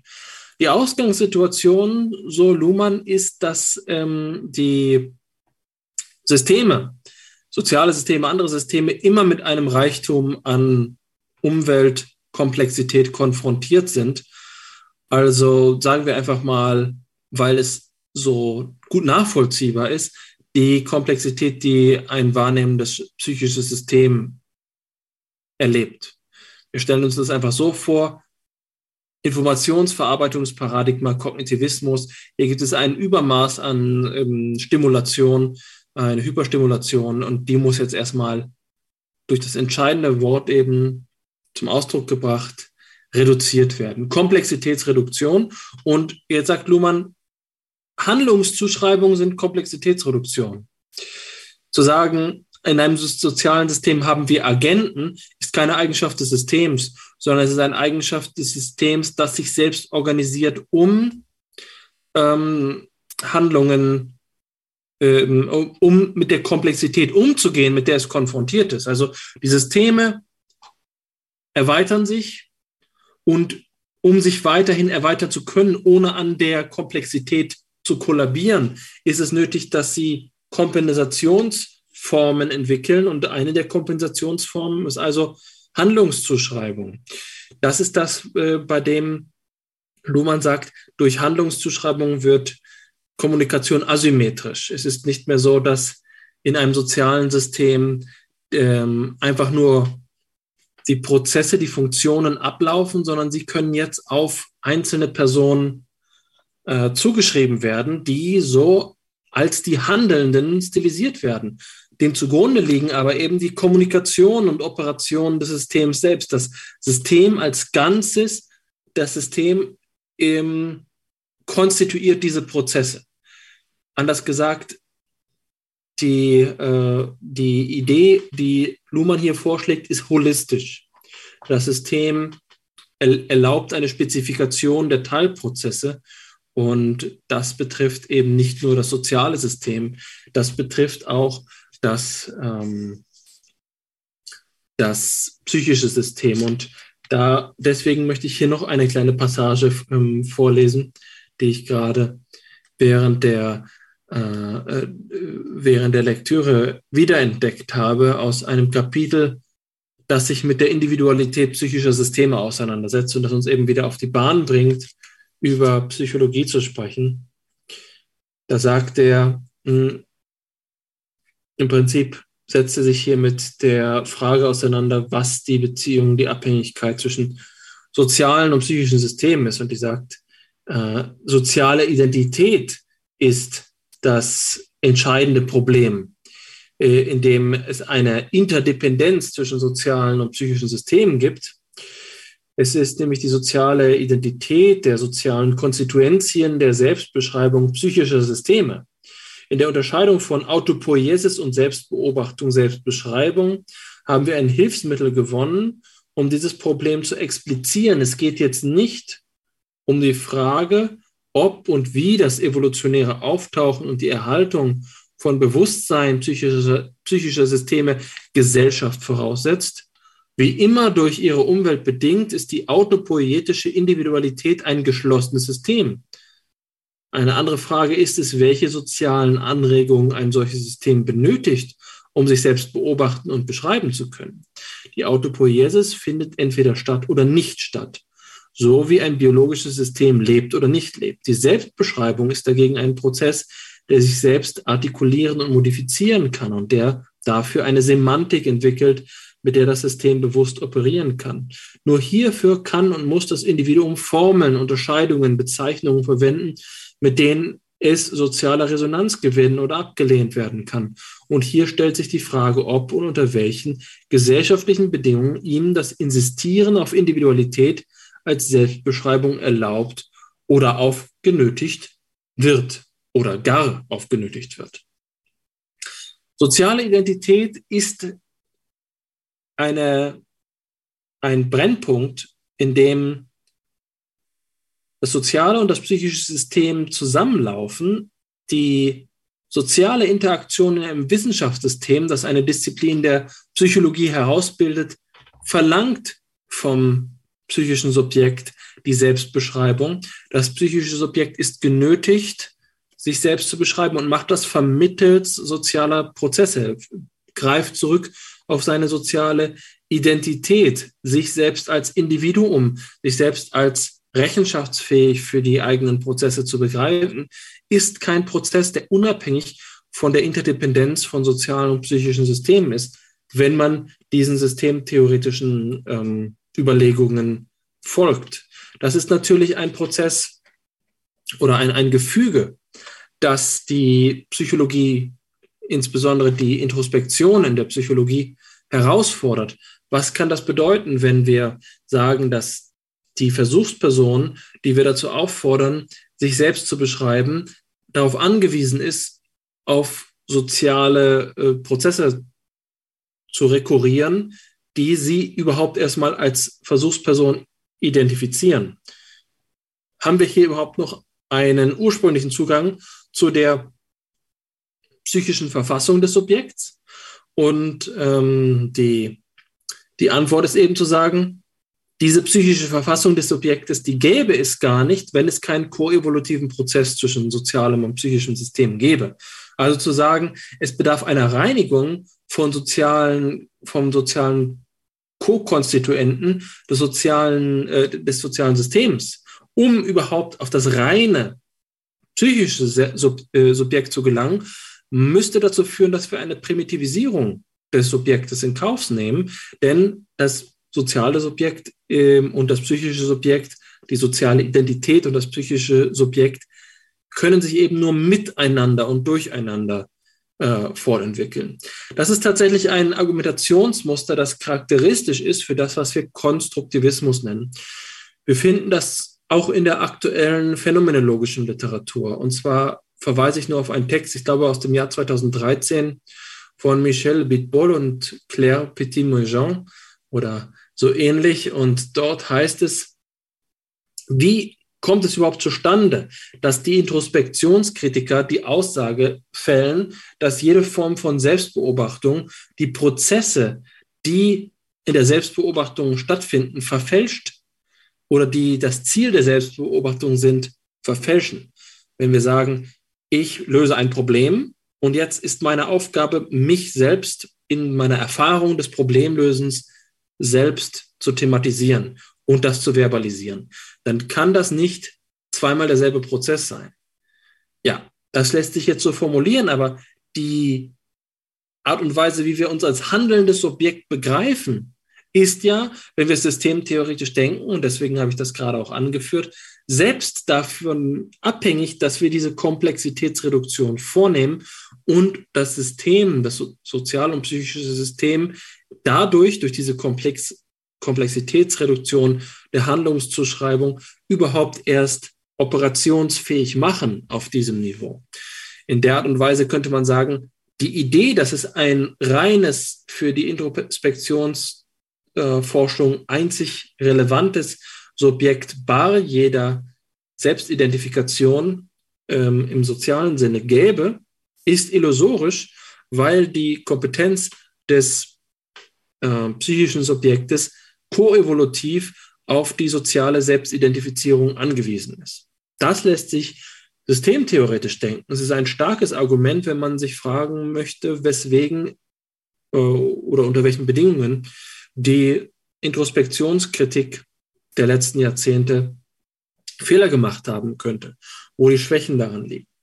Jetzt ist es aber nicht so, dass man hier die Systemtheorie äh, ohne Zweifel ähm, als einen Zugewinn bewerten muss. Gerade wenn ich jetzt Konstruktivismus sage, impliziere ich gleichzeitig auch, dass das kritikfähig ist. Ich selbst würde mich als nichts weniger denn als äh, Konstruktivisten bezeichnen, weswegen diese Facette des Luhmannschen Denkens für mich immer auch schon ähm, Skepsis erregend gewesen ist. Wie viel Selbstkonstitution ist es denn hier möglich? Ähm, gibt es denn in der Idee des psychischen Systems nicht so etwas wie eine normative Kraft des Faktischen, in der wir sagen können, die Selbstkonstitution, die in einem psychischen Subjekt stand, stattfindet, ist keinesfalls so flexibel wie soziale, äh, soziale Systeme. Es ist vielleicht etwas dankbar für Luhmanns soziologische Systemtheorie, dass sie sich gerade dafür entscheidet, die psychischen Subjekte für die Umwelt zu erklären und sich die auf diesem volatilen Terrain der sozialen Systeme bewegt, von denen man doch ohne Zweifel sagen kann, dass sie in ihrer Gestalt historisch betrachtet beispielsweise deutlich stärker variieren als das, was wir unter psychischen Systemen stattfinden. Ähm, finden. Das mag man jetzt wiederum in Frage stellen. Natürlich kann man auch sagen, man vergleiche bitte einen vorchristlichen äh, Bewohner von, ähm, von Griechenland mit einem Zeitgenossen und den dann wieder mit einem, äh, in, einem indigenen Bevölkerungsmitglied von Papua-Neuguinea, ist das nicht ein Beweis dafür, dass auch die Verfassung des psychischen Subjekts weitläufig ist? Aber wenn es darum geht zu sagen, dass es um so etwas Einfaches wie Handlungsattribution auf Subjektivität geht, zweifle ich wieder daran zu sagen, dass die ähm, Menschen in beliebiger Epoche in keiner Weise auch so etwas zurückgreifen würden wie phänomenale Universalien, bei denen es eben zum Beispiel Selbstbewusstsein, Wahrnehmung, Erlebnis, Qualitäten und so fort als, ähm, als, äh, als Invarianten gäbe. Das ist eine Frage nach ähm, Kulturrelativismus, der durch bestimmte konstruktivistische Perspektiven begünstigt wird, weswegen ich mich also generell gegen Konstruktivismus ausspreche, weil ich glaube, dass dabei die realistische Bodenhaftung aufs Spiel gesetzt wird, wenn man sich gerade auf einen einen radikalen Konstruktivismus verpflichtet.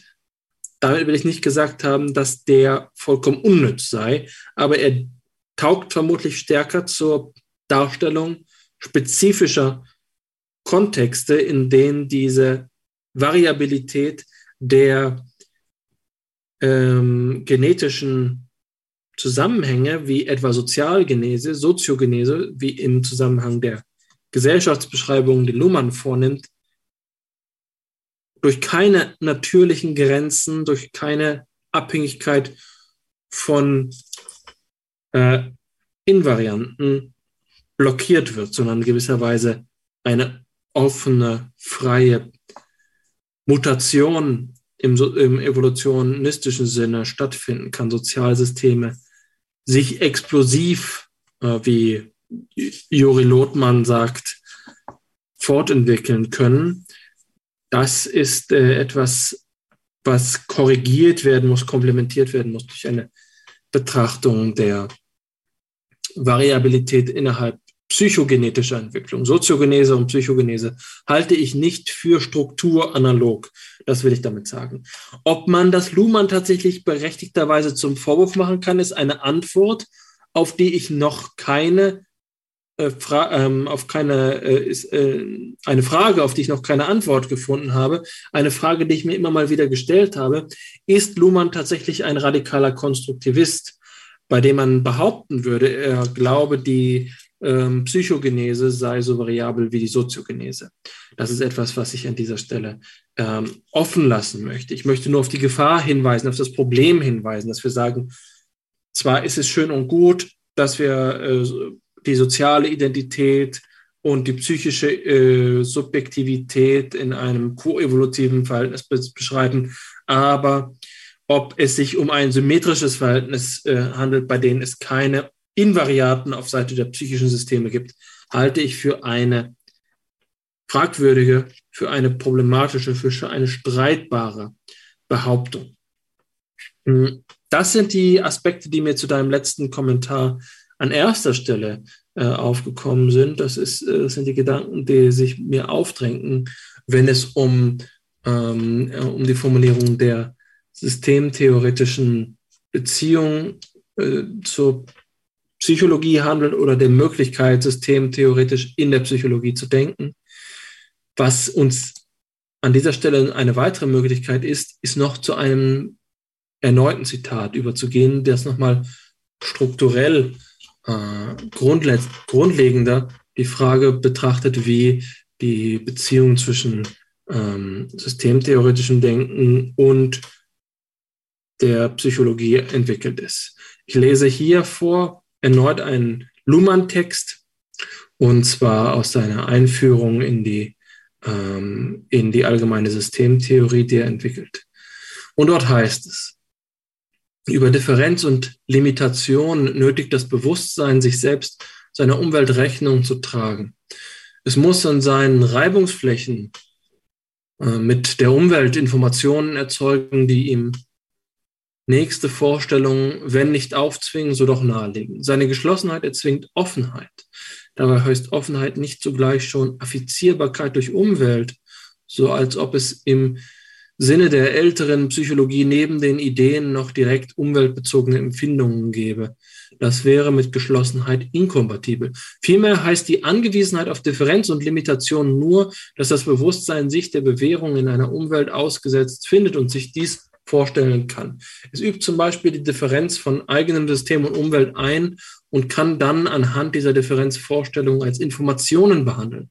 Autopoiesis des Bewusstseins ist immerhin, äh, ist mithin die faktische Basis der Individualität psychischer Systeme. Sie liegt außerhalb aller sozialen Systeme, was nicht hindern sollte, zuzugeben, dass ihre Selbstreproduktion nur in einer sozialen Umwelt Aufsicht auf Erfolg hat. Die Autopoiesis ist aber, auch als Autopoiesis des Bewusstseins, blind, nämlich fasziniert durch die nächste, sich schon ankündigende Vorstellung. Sie kann auf sich selbst abgelenkt werden, aber nur indem sie sich selbst einen Moment lang vorstellt. Damit ist jedoch das Thema Individualität nicht erschöpft. Begrifflich unterscheidet die Theorie der Autopoiesis das Thema Individualität äh, zwischen, in der Zeile verrutscht, begrifflich unterscheidet die Theorie der Autopoiesis zwischen dem Vollzug der Autopoiesis und Beobachtungen beziehungsweise Beschreibungen. Autopoietische Systeme können durch andere Systeme, aber auch durch sich selbst beobachtet und beschrieben werden. Und beobachten, beschreiben heißt nichts anderes als beziehen auf eine Differenz unter Voraussetzung von Limitationalität, das heißt auf Differenz in einem auch anders möglichen Unterscheidungsbereich. Beobachtung psychischer Systeme impliziert nicht notwendig Beobachtung ihres Bewusstseins. Das muss gegen eine verbreitete, aber unüberlegte Meinung ausdrücklich betont werden. Das ist eine Darstellung der systemtheoretischen Auffassung von dem Wesen psychischer Systeme, die hier tatsächlich mit dem Begriff Bewusstsein beschrieben werden, was nochmal andeutet, dass Luhmanns Systemtheorie nicht einfach nur ein Formalismus ist, sondern nicht davor zurückschreckt, die anspruchsvollen Begriffe der Geistesgeschichte aufzugreifen, was sich auch darin widerspiegelt, dass Luhmanns Formulierungen immer wieder Bezug nehmen auf anspruchsvolle philosophische Zusammenhänge, sei es den deutschen Idealismus oder andere. Ähm, was hier im Kern steht, ist die ja von mir vorhin als leibnizianisch beschriebene Idee, dass die Systeme geschlossen sind. Und das bedeutet psychologisch gesprochen, dass der Reizbegriff eigentlich aufgehoben wird, zumindest wenn er hier im Sinne der Empfindung so begriffen wird, dass ähm, es sich um einen rezeptiven Vorgang handelt. Jetzt fragt sich natürlich äh, jeder, jede Leserin, jeder Leser zu Recht, wie kann es dann überhaupt noch sein, dass ein System Umweltbezug hat? Wie ist es zu denken, dass ähm, Systeme, die äh, geschlossen sind, ihre Umwelt thematisieren? Um, in letzter Instanz scheint das doch ein epistemologisches Problem zu sein. Ich glaube, dass man das so und so drehen kann. Ähm, eine wichtige Einsicht. Wir können das ganze Problem so wie es uns heute aufgrund unserer empiristischen Prägung im Zuge des letzten Jahrhunderts naheliegt, zu sagen, wir haben doch naturgemäß Vorgänge in der Wirklichkeit, die sich kettenhaft einander anschließen. Und wenn ein System affiziert wird, dann ist es eben so, dass eine Kette dort an einem rezeptorähnlichen Vor ähm, Ort aufstößt anstößt und äh, sich dann die ähm, kausale Kette in das System hinein überträgt, was eine Offenheit erzwingt. Also der Rezeptor ist gewisserweise die Luke, die Re der Rezeptor ist äh, der Zugangstunnel, in dem die Umwelt, in dem die Außenwelt, die Innenwelt ähm, betrifft und das bedeutet in letzter Instanz auch, dass es keine eigentliche Innenwelt gibt, sondern hier der Vorgang sich einfach nur fortsetzt. Eine kausale Geschlossenheit in, ohne Lücken, die das System oder das Bewusstsein ausmachen. Das ist unsere Intuition, die man naturalistisch nennen kann. Jetzt gibt es aber auch die entgegengesetzte Intuition, an dem wir eben einmal fragen, was heißt denn überhaupt äh, diese kausale Kette anderes als kontinuierliche Transformation. Es ist nicht ein Übergeben. Wenn wir eine kausale Kette so vorstellen, dass dabei einfach nur dasselbe sich wiederholt und sozusagen eine Billardkugel die nächste Kugel anstößt und daraufhin wiederum die nächste Kugel angestoßen wird ad infinitum, ein gleichförmiger Prozess der Weiterleitung von beispielsweise Energie dann kann man das vielleicht so sehen. Aber äh, qualitativ haben wir es dann mit einem der Schwierigkeit zu tun, dass die, ähm, die Verfasstheit der Welt, der, der, des Universums, ob man es jetzt nat natürlich betrachtet oder, oder bewusst betrachtet, äh, dass sie nicht gleichförmig ist. Und dementsprechend haben wir das Problem, dass sich hier Relationen zumindest verändern, vielleicht eben auch Substanzen verändern dass es einen Prozess gibt, der Wandlung beinhaltet. Und was ist Wanderung anderes, Wandlung anderes als eben etwas, bei dem wir die Wirkung von der Ursache trennen müssen, weil sie ungleich sind.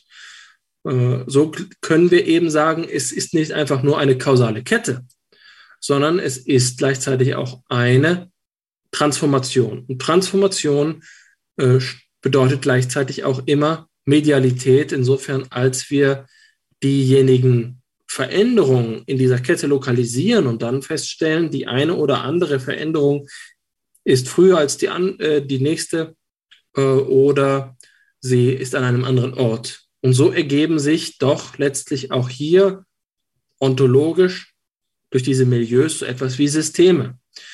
Es kommt nur darauf an, wie rum wir es betrachten, was wir in den Vordergrund bringen. Wenn wir die geschlossene Kausalkette als eine homogene betrachten, in der sich nie etwas ändert, bleibt als offene, offenes Explanandum die phänomenale Vielfalt der Welt. Wenn wir die phänomenale Vielfalt der Welt haben, dann ergibt sich als Problem die Geschlossenheit. Wenn wir also sagen, Luhmann, wie kannst du Umwelteinflüsse erklären?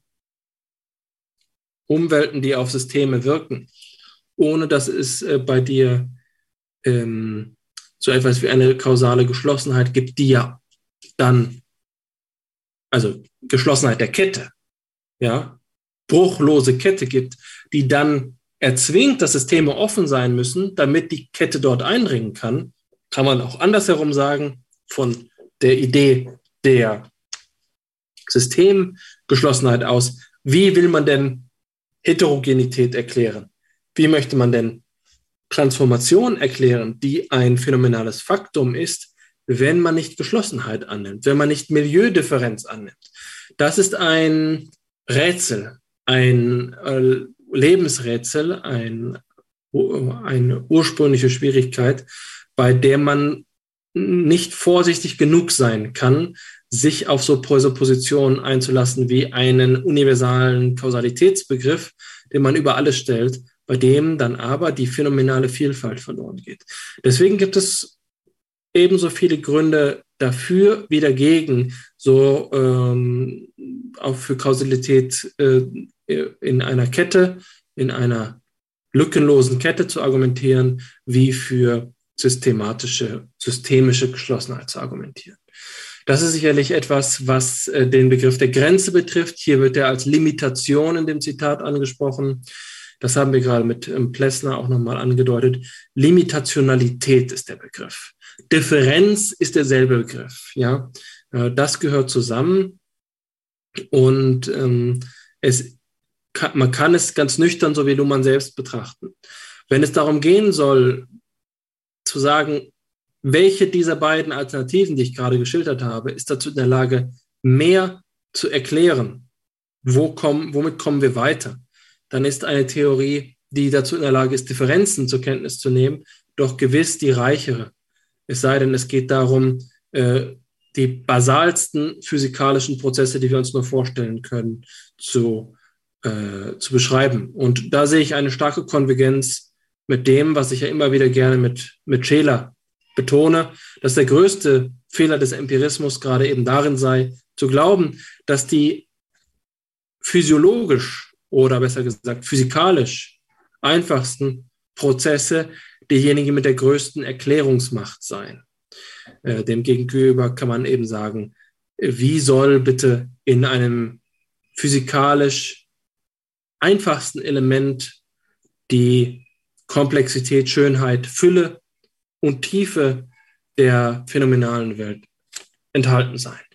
Deswegen glaube ich, dass man hier durchaus sagen kann, dass trotz der Schwächen und der Probleme der äh, epistemologischen Schwierigkeiten, die sich hier ergeben, vieles dafür spricht, die Systemtheorie auch epistemologisch ernst zu nehmen womit ich jetzt leider auch schon wieder so ein bisschen die, die Frage nach dem Bewusstsein außer Acht gelassen habe. Aber wir bleiben der philosophisch-psychologische Podcast.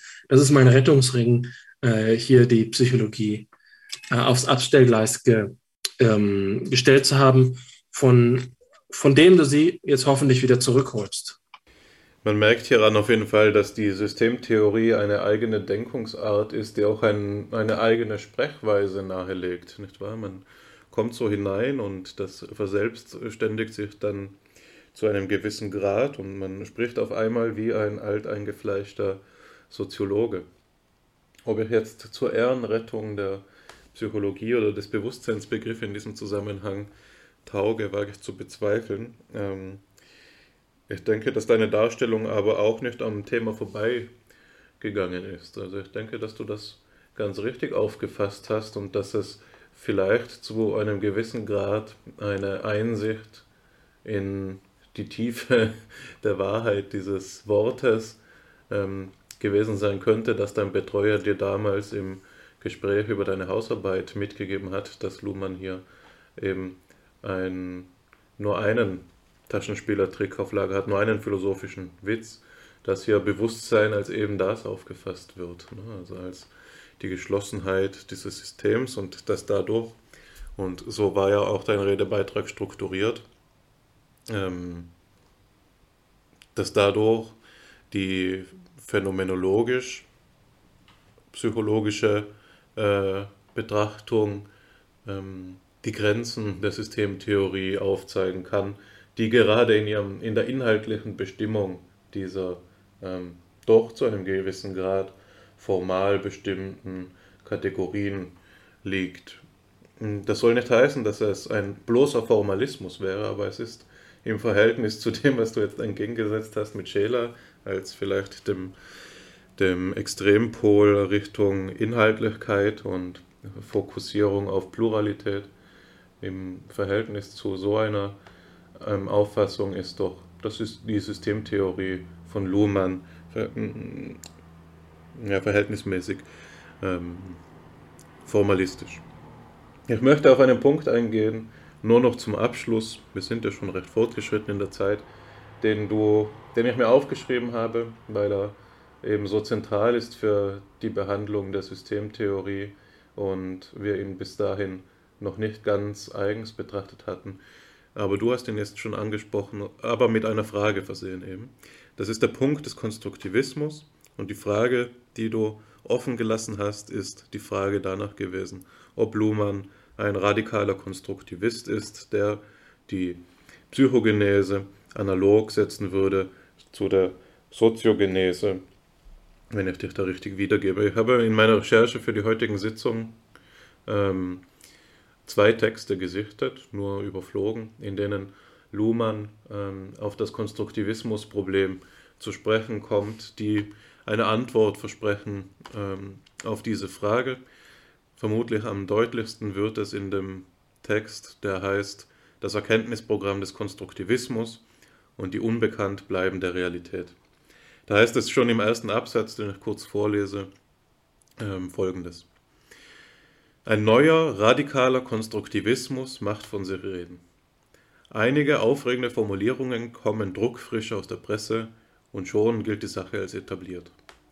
So schnell muss es heute gehen, man erfährt etwas über das Eingeschlossensein des Gehirns und die Autopoiesis des Lebens.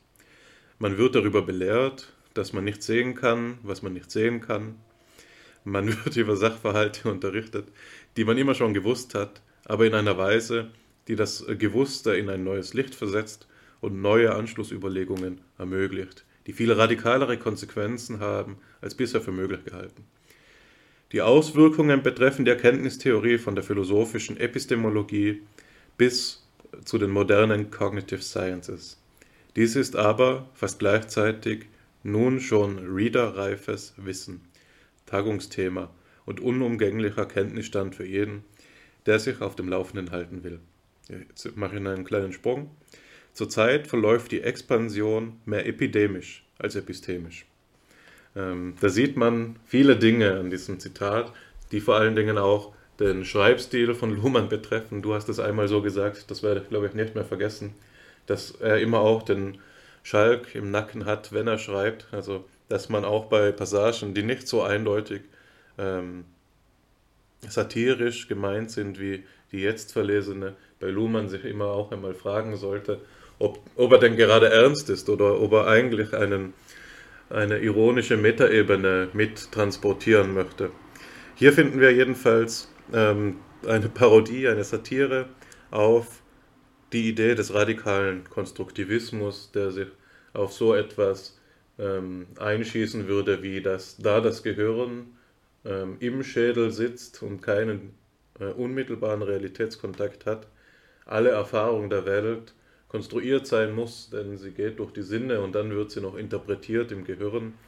Alles das weist aber Eigengesetzlichkeit auf und modifiziert das bloße, äh, die bloßen Sinnesdaten. Also ist das eben eine starke Form des Konstruktivismus. Davon grenzt er sich hier ab. Er sagt, die Expansion dieser Idee verläuft epidemisch, aber nicht epistemisch. Sie verbreitet sich wie eine Krankheit, viel mehr als dass sie sich aufgrund von Rechtfertigungszusammenhängen durchsetzt. Also hier finden wir zumindest schon einmal eine Antwort, was das Selbstverständnis von Luhmann betrifft. Er begreift sich nicht als radikaler Konstruktivist, was die Psychogenese angeht.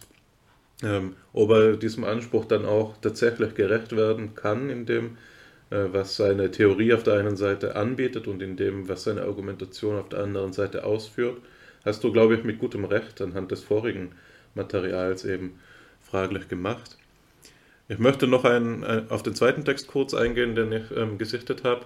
Der heißt ähm, die radikale, Der radikale Konstruktivismus als Theorie der Massenmedien. Bemerkungen zu einer irreführenden Debatte.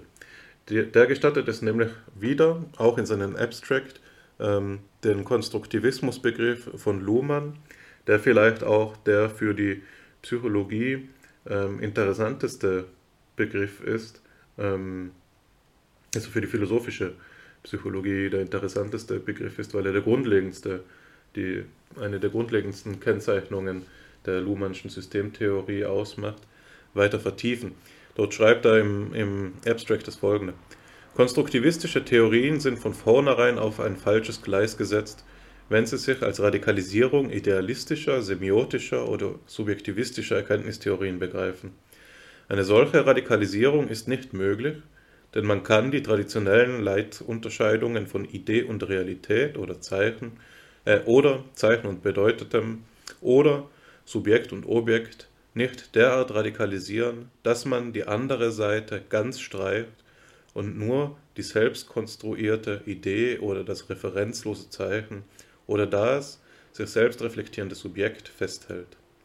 Eine Unterscheidung kollabiert, wenn man die eine oder die andere Seite weglässt, ohne eine, oder eine Unterscheidung zu machen, was eine Differenz ihrer beiden Seiten voraussetzt, kann man aber keinen Gegenstand bezeichnen.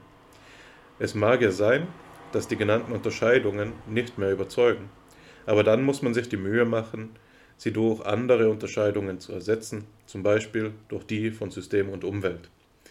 Was hier angedeutet wird, ist auf der einen Seite wieder eine Polemik gegen ähm, moderne Formen des radikalen Konstruktivismus, die sich dann mit so etwas begnügen würden wie einem reinen Spiel von Symbolen und die eben das alte wissenschaftliche Prinzip, das du gerne hier bei FIPSI anführst und das schon Wellen geschlagen hat in unseren Kreisen, dass man eine Erklärung nur dann vor, äh, durchführen kann, wenn man zwei Variablen betrachtet, in der man die eine fixiert und dadurch die andere freistellt und sie erklären kann, ähm, außer Kraft gesetzt wird. Ne? Luhmann setzt hier die Systemtheorie als etwas an, das ähm, diesseits der Unterscheidungen ist, aber trotzdem die Blickrichtung ähm, transformiert. Insofern es hier nicht so sehr um die Seiten des Unterschiedenen geht. Es ist nicht wichtig, ob wir jetzt den Gegensatz Realität oder Idee oder Zeichen und Bezeichnetes Objekt oder Subjekt anschauen, sondern es geht immer um die Differenz selbst. Die Systemtheorie ist eine Theorie der Differenzsetzung und die verschiedenen Spielweisen sind verschiedene Anwendungsfälle, in denen die Systemtheorie ähm, durchgesetzt, äh, angesetzt werden kann. Dadurch unterscheidet er sich, und das ist etwas, an das ich ähm, jetzt unterschwellig schon lange habe denken müssen, da wir so viel über den Begriff der Differenz sprechen, das unterscheidet sich von der Idee, die sich beispielsweise im Werk von Jacques Derrida findet, dem berühmten französischen Dekonstruktivisten, der bekannt ist für viele Dinge, aber unter anderem für seinen Begriff der Difference. Difference ist ein französischer Begriff, der, wie es für äh, Derrida üblich ist und wie wir jetzt gesehen haben, was ihn mit Luhmann verbindet oder was er mit ihm gemeinsam hat, der eine ironische Doppelebene einführt. Differenz ist etwas, das im Französischen mit zwei E geschrieben wird, wenn man es korrekt schreibt. Aber den Begriff, den Derrida prägt, schreibt er absichtlich falsch. Er schreibt ihn absichtlich mit A an der zweiten, anstelle des zweiten E's. Und dadurch kommen verschiedene Dinge zum Ausdruck. Zum einen, das ist diese ironische Metaebene, für die, die äh, der Dekonstruktivismus im deutschsprachigen Raum dann oft auch angefeindet wird. Dadurch soll performativ eine Kritik an der Privilegierung des gesprochenen Wortes über das Geschriebene zum Ausdruck kommen, den sogenannten Logozentrismus, der sich schon bei Platon findet, wenn er eben ähm, in seiner, seiner Theorie des Gedächtnisses. Und dagegen wendet sich ähm, Derrida durch diese bewusste Falschschreibung, insofern sich hier ein Unterschied, Unterschied ausdrücken soll, der nicht hörbar ist, aber sich dennoch in den gleich, scheinbar gleichbedeutenden Zeichen niederschlägt. Einmal im geschriebenen Wort und einmal im gesprochenen Wort. Es wird hier also so etwas illustriert wie eine Nichtreduzierbarkeit des, äh, des, des geschriebenen Wortes auf das gesprochene Wort. Und das Ganze hat zu tun, was für unsere Zusammenhänge besonders interessant ist, mit Derridas Lektüre von Husserl.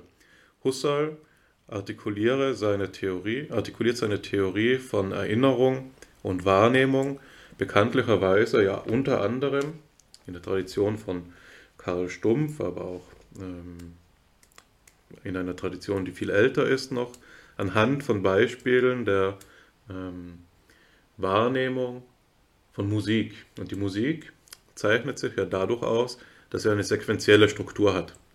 Die eine Note folgt der anderen, es entsteht eine Gesamtgestalt in der Abfolge dieser äh, Musiknoten, die dann über die bloße Abfolge hinausgeht, sondern die so einen Eigencharakter hat. Und die Kritik, die Derrida jetzt hier übt, ist, dass die, das Bewusstsein sich in einem konstanten Wandel befindet und dadurch das Hören oder in Derridas Terminologie eben das Lesen dieser Musikstücke äh, niemals wiederholbar werden kann, sondern immer und auch im Erinnern ähm, der Flux, ähm, der Wandel des Bewusstseins zu einer Bedeutungsverschiebung in der Gegebenheitsweise folgt, sodass eine allgemeine Beschreibung des Phänomens von vornherein unmöglich ist. Ähm, wir sehen hier also, dass der Begriff der Differenz vermutlich paradigmatisch ist für diese Gegenüberstellung der Dekonstruktion gegen die Phänomenologie, insofern beide einen ähnlichen Zweck verfolgen, eine Konstitutionsbeschreibung von äh, Phänomenen auf Seiten der Phänomenologie, zumindest in einer Interpretation oder in einem Teil der Phänomenologie, und auf der anderen Seite eine, ein stückweises Abtragen der Voraussetzungen, die hier äh, sinnbildend sind auf Seiten der Dekonstruktion, die dann aber eben zu ganz anderen Ergebnissen führen. Ähm, jetzt ist es ähm, bekannt und ich kann das anhand einer Analogie aus meinen Studienjahren in Heidelberg illustrieren, dass Derrida jemand ist, der so rezipiert worden ist. Dafür bin ich leider selbst jetzt nicht tief genug in der Materie drin, um die Tauglichkeit dieser Interpretation ähm, zu bewerten. Aber er ist jemand, der interpretiert worden ist als jemand, der genau das tut, wogegen Luhmann sich gewendet hat in diesem Abstract, den ich vorgelesen habe. Jetzt schlage ich also den Bogen. Er, er wäre jemand, der sich auf das Spiel von Zeichen beschränkt.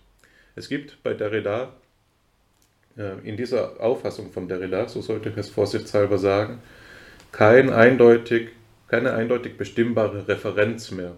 Die Bedeutung des Zeichens ist nicht ein Bezug auf die Realität, sondern eine Differenz, äh, die auf Bedeutungsverschiebungen von wieder anderen Zeichen ähm, zurückführt. Und die Anekdote, auf die ich verwiesen habe oder verweisen möchte, ist jetzt eine, die mein Lehrer für analytische Philosophie in Heidelberg, mit dem ich vor allem in den ersten Jahren meiner Studien hier engen Kontakt hatte, Andreas Kämmerling erzählt hat. Andreas Kämmerling ist persönlich befreundet mit ähm, John Searle und anderen der großen und federführenden Namen der analytischen Philosophie.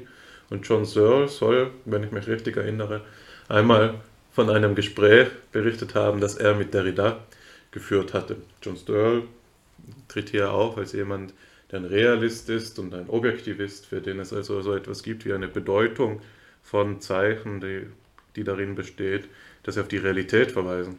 Er soll da Derrida gefragt haben, äh, was denn nun mit dem Tisch ist. Der Tisch wird doch wohl kein Zeichen sein, das man liest. Und dann fasst er ihn an und macht quasi dieses Mursche Experiment. Er schlägt auf den Tisch als Widerlegung ähm, der Idee des Konstruktivismus. Hier haben wir Realität, die widersteht uns. Und ja, das muss man mir jetzt verzeihen, aber vielleicht nach über zwei Stunden und fast um 11 Uhr abends nehme ich jetzt einen Kraftausdruck in den Mund. Jetzt äh, soll John Sir, Sir, gesagt haben, and you know what that mother Tutsi Fruzzi said? that it is a text again. Ne, also der Tisch ist kein Tisch, sondern er ist ein Text. Und wir haben ihn zugänglich in der Form eben dieser typisch dekonstruktivistischen Art eines Zeichens, das nur eine Spur eines weiteren Zeichens ist, das also nie schlussendlich mit Gewissheit zu so einem Urgrund der Realität führen würde, von dem du jetzt auch gesprochen hast und für die uns beide vielleicht so etwas wie ein, eine phänomenologische Romantik, ähm, eine phänomenologische Nostalgie verbindet, die uns da uns sehnen macht nach dieser Realität. So, also da haben wir eine, einen Konterpunkt, jemand, das ist ein, übrigens auch ein Begriff, den Watzlawick für die Beschreibung von Batesons ähm, Systemtheorie verwendet. Da, da, gibt es immer Kontrapunktierungen. Der Derrida ist so ein Kontrapunkt äh, eines radikalen Konstruktivismus, auch wenn er dieser Beschreibung wahrscheinlich nicht zustimmen würde, zu dem, was Luhmann als einen systemtheoretischen, anspruchsvolleren, nach eigener Auffassung Konstruktivismus auffassen wollte. Jetzt ähm, schließe ich meinen Beitrag, da du wild gelesen hast in der Zwischenzeit, nehme ich an, dass du noch einmal erwidern willst und weswegen ich die Zusammenfassung an dieser Stelle noch nicht mache. Aber den Abschluss möchte ich mit etwas machen, das ich seit ähm, noch bevor du ange angefangen hast, das Thema einzuleiten, auf meinen Folien, äh, auf meine Folien, auf meine Notizen ähm, hingeschrieben habe und das ich einfach schlecht und ergreifend vergessen habe. Ähm, weil ich hatte es am Anfang aufgeschrieben, weil es so etwas ist, das den Diskurs auf eine sehr angenehme, erbauliche Weise ähm, strukturieren kann, es uns erlaubt hätte, ihn dadurch zu strukturieren. Aber implizit war es ja auch gegenwärtig einmal ähm, in einer deiner Ausführungen. Und das ist der Unterschied von Systemtheorie und Systemdenken, den du ja angesprochen hast, nicht wahr? Ähm, man darf nicht das, was bei Hegel geschehen ist, verwechseln mit dem, was bei Luhmann geschieht. Eine Systemtheorie versucht, eine systematische Philosophie oder Theorie zu entwickeln, die alle Bereiche des Wissens in sich umfasst und in ein geordnetes Gesamtsystem bringt. Die kanonische historische Beschreibung sieht jetzt vor, dass man anfügt, dass diese Art von Systemdenken mehr oder weniger ähm, als gescheitert gelten muss. Hegel als der letzte große Systemdenker war, ja, je nachdem, wen man eben fragt, nicht erfolgreich in diesem Versuch und seitdem gab es kaum noch solche Systementwürfe, die vorgelegt wurden. In Heidelberg wird dann immer die Ausnahme angeführt, aber unser Anton Friedrich Koch, der versucht es doch. Er ist der letzte große, der wirklich letzte große Systemtheoretiker. Wie man sich dazu jetzt verhalten möchte, ist äh, einerlei und sei jetzt einmal dahingestellt, weil es für meinen Zusammenhang hier wichtig, äh, nicht weiter wichtig ist. Ich glaube, dass diese, diese Einschätzungen vom Scheitern der Systementwürfe immer auch Interesse geleitet ist und mindestens so viel weltanschaulichen wie deskriptiven Charakter mittransportiert. Aber ähm, worauf ich hinaus möchte, ist, dass die Systemtheorie bei Luhmann eben etwas anderes ist als das Systemdenken oder die Systemphilosophie. Das haben wir ja jetzt zur Genüge expliziert. Es genügt für mich also der Hinweis darauf, dass die Systemtheorie eine Theorie von Systemen ist und insofern Theorien als Systeme aufgefasst werden können, zugleich eine Theorie von sich selbst ist. Also sie ist so eine selbstreflexive Theorie, die deshalb auch ähm, philosophischen Charakter hat und für Philosophen interessant sein kann. Und jetzt möchte ich diese Unterscheidung eben anreichern durch eine, und das ist das, was der Mehrwert ist dieses Nachtrages, durch eine Unterscheidung, die von Nikolai Hartmann stammt. Nikolai Hartmann unterscheidet das Systemdenken und auch, wobei er eben auch an Hegels Denken denkt oder auf dieses eben verweist, von dem, was er nennt systematisches Denken und das meiner Erinnerung nach, auch wenn sie recht distant ist, von Tom Kessel in seinem Kolloquiumsbeitrag für die Arbeitsgemeinschaft, die Sie auch hier auf YouTube finden können in unserem Kanal, ähm, verwiesen hat. Und der Unterschied liegt eben darin, dass das Systemdenken das System primär setzt, wohingegen das systematische Denken die Sache primär setzt. Im Systemdenken soll es darum gehen, alle möglichen Phänomene unter eine Denkungsart zu ordnen, die das Gesamt der möglichen Phänomene strukturiert. Das systematische Denken versucht, einer Sache beizukommen auf eine der Sache angemessenen und aber dennoch geordneten Weise. Nur entspringt hier die Ordnung nicht ähm, a priori, sondern gewisserweise a posteriori. Die Ordnung konstituiert sich von der Sache her. Dem Systemdenken könnte man aus dieser Warte aus den Vorwurf machen, dass sie die Sache vom System her konstituiert. Wenn ich das Ganze so formuliere, spiegelt das natürlich auch Streitigkeiten wider, die wir ähm, hier bei FIPSI schon behandelt haben und die auch in unserer Lehr Lehrveranstaltung, die wir zurzeit ähm, durchführen, eine Rolle gespielt haben, ähm, nämlich auf Zusammenhänge, wie sie in der Psychologie auch verhandelt worden sind und wie sie dort auch primat sind, beispielsweise eben im Gegensatz von Gegenstandsangemessenheit und Methodismus als ähm, Grundausrichtungen psychologischer Forschung. Die Seite des Systemdenkens würde hier mit dem des Methodismus konvergieren, die der Gegenstandsangemessenheit, äh, die, die des systematischen Denkens mit der der Gegenstandsangemessenheit. Der Methodismus hat die Voraussetzung wieder verkürzt gesagt, dass Gegenstände nur durch Methoden in den Blick kommen können und dadurch zu einem wesentlichen Teil durch die Methode, die sie in den Blick bringt, konstituiert werden, wohingegen der, das Primat der Gegenstandsangemessenheit sagt, dass die Methoden ihr Maß finden an den Gegenständen, für die sie entwickelt worden sind und in ihrer Tauglichkeit ähm, dadurch bewertet werden und davon abhängen, wie geeignet sie eben sind, die Gegenstände, die ähm, auch durch andere Vermögen vertraut sein können, beispielsweise durch, die Leben, durch eine lebensweltliche Bekanntschaft oder durch eine Wesensanalyse oder wie auch immer, ähm, dass sie hier im Verhältnis äh, zu, diesen, zu dieser Bekanntschaft mit dem Gegenstand selbst eben zweitrangig sind, wohingegen sie beim Methodismus erstrangig waren. Also wir sehen hier, ähm, dass die Reflexion auf die Sachverhalte, die wir in der Systemtheorie vorfinden und wie wir sie abgrenzen können, eben von anderen Denkungsarten, dem Systemdenken oder dem systematischen Denken, in abgewandelter Gestalt, wie es eben oft der Fall ist bei diesen Allgemeinthemen, ähm, sich schon niedergeschlagen haben in psychologischen Diskursen. Also ich würde diese Querverbindung einmal ganz freimütig einordnen als einen Ertrag und einen Beleg dafür, dass diese Episode zu einem gewissen Grad erfolgreich war, dass wir in der Tat aufgezeigt haben, wie psychologische Forschung schon, schon immer ähm, anhand der Konfliktlinien, die die Systemtheorie sichtbar macht, verlaufen ist. So viel einmal von mir. Du hast mein begeistertes Lesen ähm, beobachtet. Das hat das Internet zum Vorteil.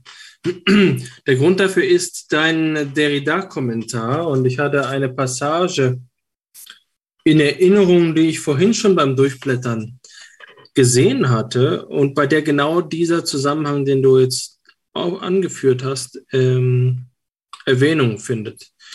Also Luhmann ist sich der Husserl-Kritik Derridas bewusst und diskutiert sie selbst. Allerdings bezieht er sich affirmierend auf Derrida, was sehr interessant ist vor dem Hintergrund der realistischen Intuition, die du angesprochen hast. Also erwähnt hier ganz anders die Kritik von Jacques Derrida. Sie setzt im Spiel von Ausdruck und Anzeichen auf die Gegenposition über, ähm, nachdem er die die husserlianische Position dargestellt hat, auf das Zeichen als Zeichen. Die Transzendentalphilosophie und ihre Subjektzentrierung wird durch eine Semiologie mit Differenzzentrierung ersetzt. Das motiviert subtile Analysen des Zusammenspiels von Anwesenheit und Abwesenheit, mit denen Derrida sich beschäftigt. Uns verhilft dieser Ansatz dazu, bei der Analyse von Kommunikation von Differenz auszugehen, nämlich von der Differenz von Mitteilung und Information. Diese Differenz wird durch Zeichengebrauch verstehbar gemacht und zugleich als Differenz im Sinne einer zeitlichen Verschiebung von Einheit und Differenz temporalisiert. Das Zeitproblem wird zum Problem der Markierung durch Differenzen und es tritt in dieser Form an die Stelle der alten Frage, wie das Subjekt zur Welt kommt.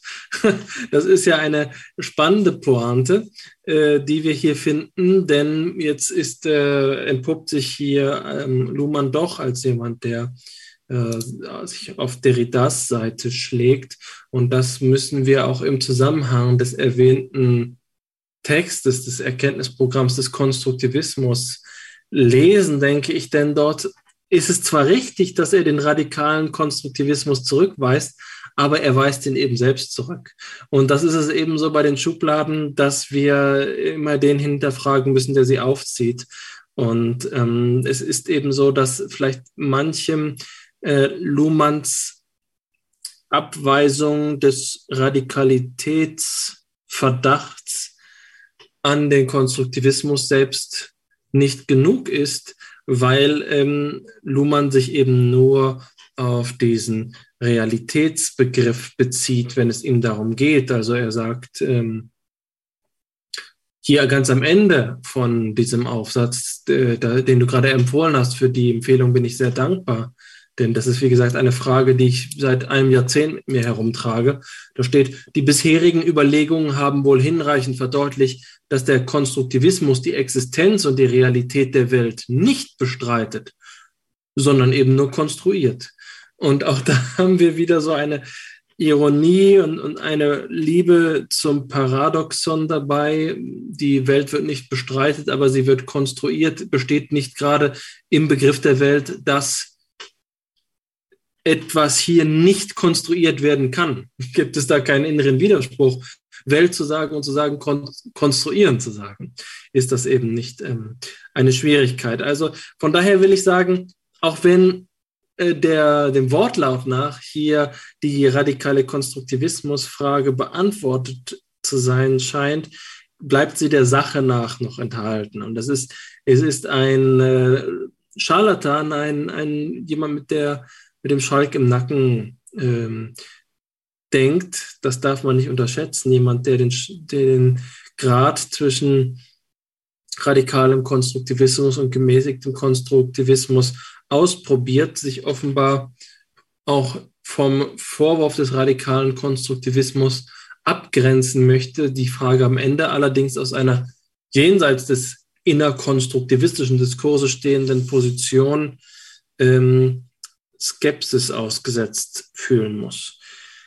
Was du mh, hm, unterdessen zuletzt gesagt hast und die Idee des systematischen Denkens der, äh, der Frage des Methodismus und des Partikularismus hat mir gut gefallen. Ich denke, dass Systemdenken tatsächlich auch, so wie du es ja formuliert hast, seine ähm, formalistische, methodistische Seite haben kann, das alles erschließen müssen, das alles ordnen müssen. Nehmen wir einen der letzten Versuche eines Systems der Philosophie äh, oder besser gesagt eines der jüngsten Versuche, Hermann Schmidts äh, System der Philosophie, ein Versuch, der vermeint, auf vermeintlich neophänomenologischem Boden erfolgt. Was allerdings ist der Systemanspruch dabei? Und wir hatten gerade Max Scheler als Beispiel erwähnt für einen gewisser Weise bloß an der Sache Interessierten, einen ganz bei den Dingen seienden Philosophen. Da gibt es auch die These, die ja von Matthias Schlossberger auch vertreten wird, dass Scheler eigentlich ein, äh, ein System mitgedacht hat, auch wenn sein Schriftenverzeichnis sich nicht wie ein Systemkatalog liest. Die Idee des Systems in der Philosophie ist alt und ehrwürdig. Sie kommt in vielen Gestalten daher. Was das Systemdenken ausmacht, ist vielleicht gerade auch die Stärke des Formalismus, die Stärke des Methodismus, die Konfrontation zwischen den beiden ähm, Oppositionen. Und das hast du in Abwesenheit unserer Hörerinnen und Hörer schön, als wir das letzte Mal unser Seminar gehalten haben, gesagt, ist eben nicht die, dass wir uns auf die eine der beiden Seiten schlagen sollten, sondern mit Wolfgang Mack haben wir formuliert, dass es nötig ist, einen mittleren Grad äh, zu finden, einen, einen Kompromiss zu finden, beide Gebiete zu beherrschen, nicht nur die, ähm, die Begeisterung, die Faszination, die Intuition gegenüber der phänomenalen Welt und ihrer Pracht, sondern auch das strenge, systematische, das gewissenhaft methodische Erschließen dieser Zusammenhänge, um Nachvollziehbarkeit zu garantieren. Und das ist nur der schwächste aller, äh, das ist nur der schwächste aller Gründe, vielmehr auch um äh, die Einheit der Beschreibung zu garantieren. Also wer kein System in seinem Denken hat, der kann heute dieses und morgen jenes beschreiben und zwischen den beiden Beschreibungen besteht keine Kontinuität. Das ist eine Gefahr, die, glaube ich, auch im Wesentlichen den Laienwissenschaftler, die Laienwissenschaftlerin von der echten Wissenschaftlerin unterscheidet, dass im zweiten Fall durch Methodizität und Strenge, die sich natürlich von Gegenstandsangemessenheit leiten lassen muss, von einem festen Blick auf den Gegenstand leiten lassen muss, ähm, gewährleistet wird, dass das Projekt der Wissenschaft selbst eine innere Einheit bildet, einen Zusammenhang stiftet, eine Ordnung hat. Das sind jetzt allerdings schon mh, hm, Erwägungen, die ich hier am Ende des Ganzen anstelle, die als Überschwall daherkommen, als eine Ergänzung der bisherigen Überlegungen. Ähm, nach meinem Dafürhalten ist bereits vieles gesagt, sind die Probleme aufgezeigt worden. Wir haben einen Eindruck zum Vermitteln versucht äh, von der Systemtheorie als Laien, äh, Soziologen. Das Luhmannsche System ist komplexer, der systemtheoretische Diskurs ist komplexer. Wir konnten jetzt hier kein äh, Panoptikum alternativer, konkurrierender systemtheoretischer Positionen präsentieren. Das wäre natürlich von großem Interesse, wie man innersystemtheoretisch den Luhmannianischen Versuch auf die Probe stellt. Etwas, was ähm, wir den Experten der Materie überlassen oder uns erst anlesen müssen, was ja nicht ausgeschlossen ist. Denn FIPSI hat den zeitlichen Rahmen, der das auch gestatten würde. Ob uns die Winde dahin treiben, diese Frage nachzuforschen, wie Systemtheorien immanent ähm, in, im Austausch stehen, das ist eine andere Frage.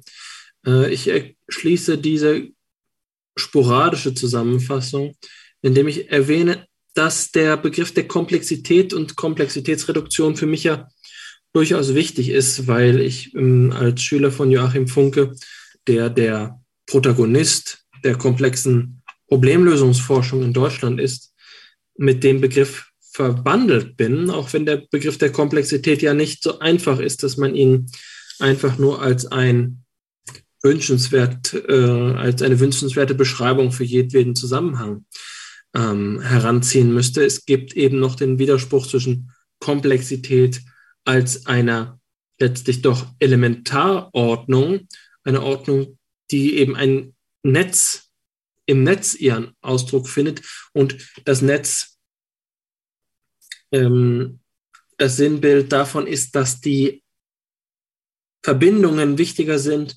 als die Verbindungspunkte.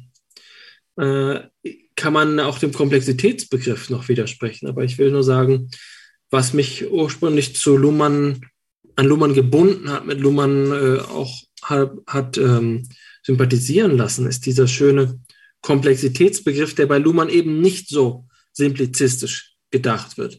Luhmann ist jemand, in der zumindest von der Phänomenologie den Sinnbegriff geerbt hat, der sich beständig mit der Phänomenologie auseinandersetzt. Ich würde mich nicht ärgern, wenn es bei mir in meinem Geist eine Luhmann-Renaissance gäbe, auch wenn für sie momentan noch nicht der richtige äh, Zeitpunkt gekommen ist. Jedenfalls handelt es sich um jemanden, den ich für die Psychologie als anschlussfähig beurteile. Die Anschlussfähigkeit selbst allerdings kann ich noch nicht ausreichend beurteilen. Falls sich das in den nächsten Jahren und Jahrzehnten ändern sollte, wird es garantiert nochmal die Gelegenheit für uns geben, ein weiteres Gespräch über diesen Zusammenhang zu führen.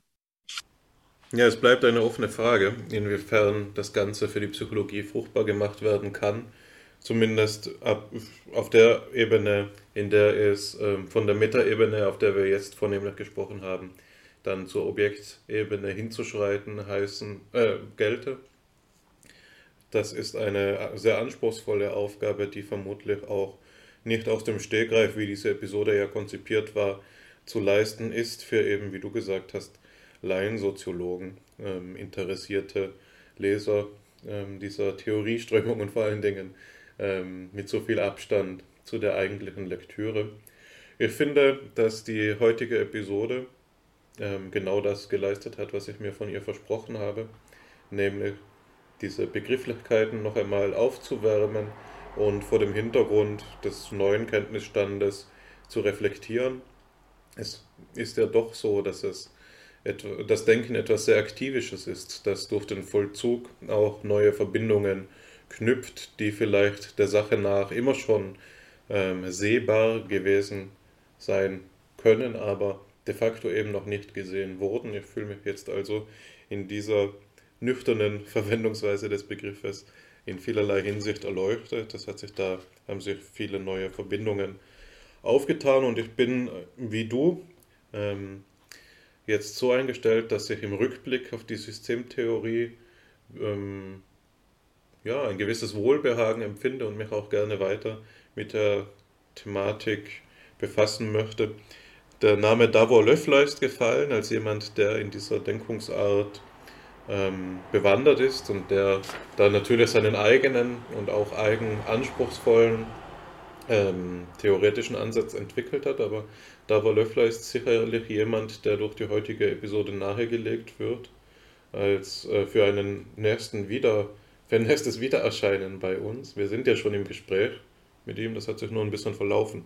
Ich nehme das also als Anlass, ähm, den E-Mail-Kontakt wieder aufzunehmen und bedanke mich aber vorher noch bei dir und auch bei den Zuhörerinnen und Zuhörern. Ich fand es äh, sehr ähm, erbaulich und schön und erkenntnistreibend ähm, heute wieder mit dir zu sprechen. Das 65. Mal bei Fipsi und ich freue mich auch schon aufs 66. Mal. Wir freuen uns zusammen. Ich sende dir herzliche Grüße nach Köln und wünsche unseren beneigten Hörerinnen und Hörern, zu welcher Tageszeit auch immer sie dies hören, einen schönen Tag. Bis zum nächsten Mal.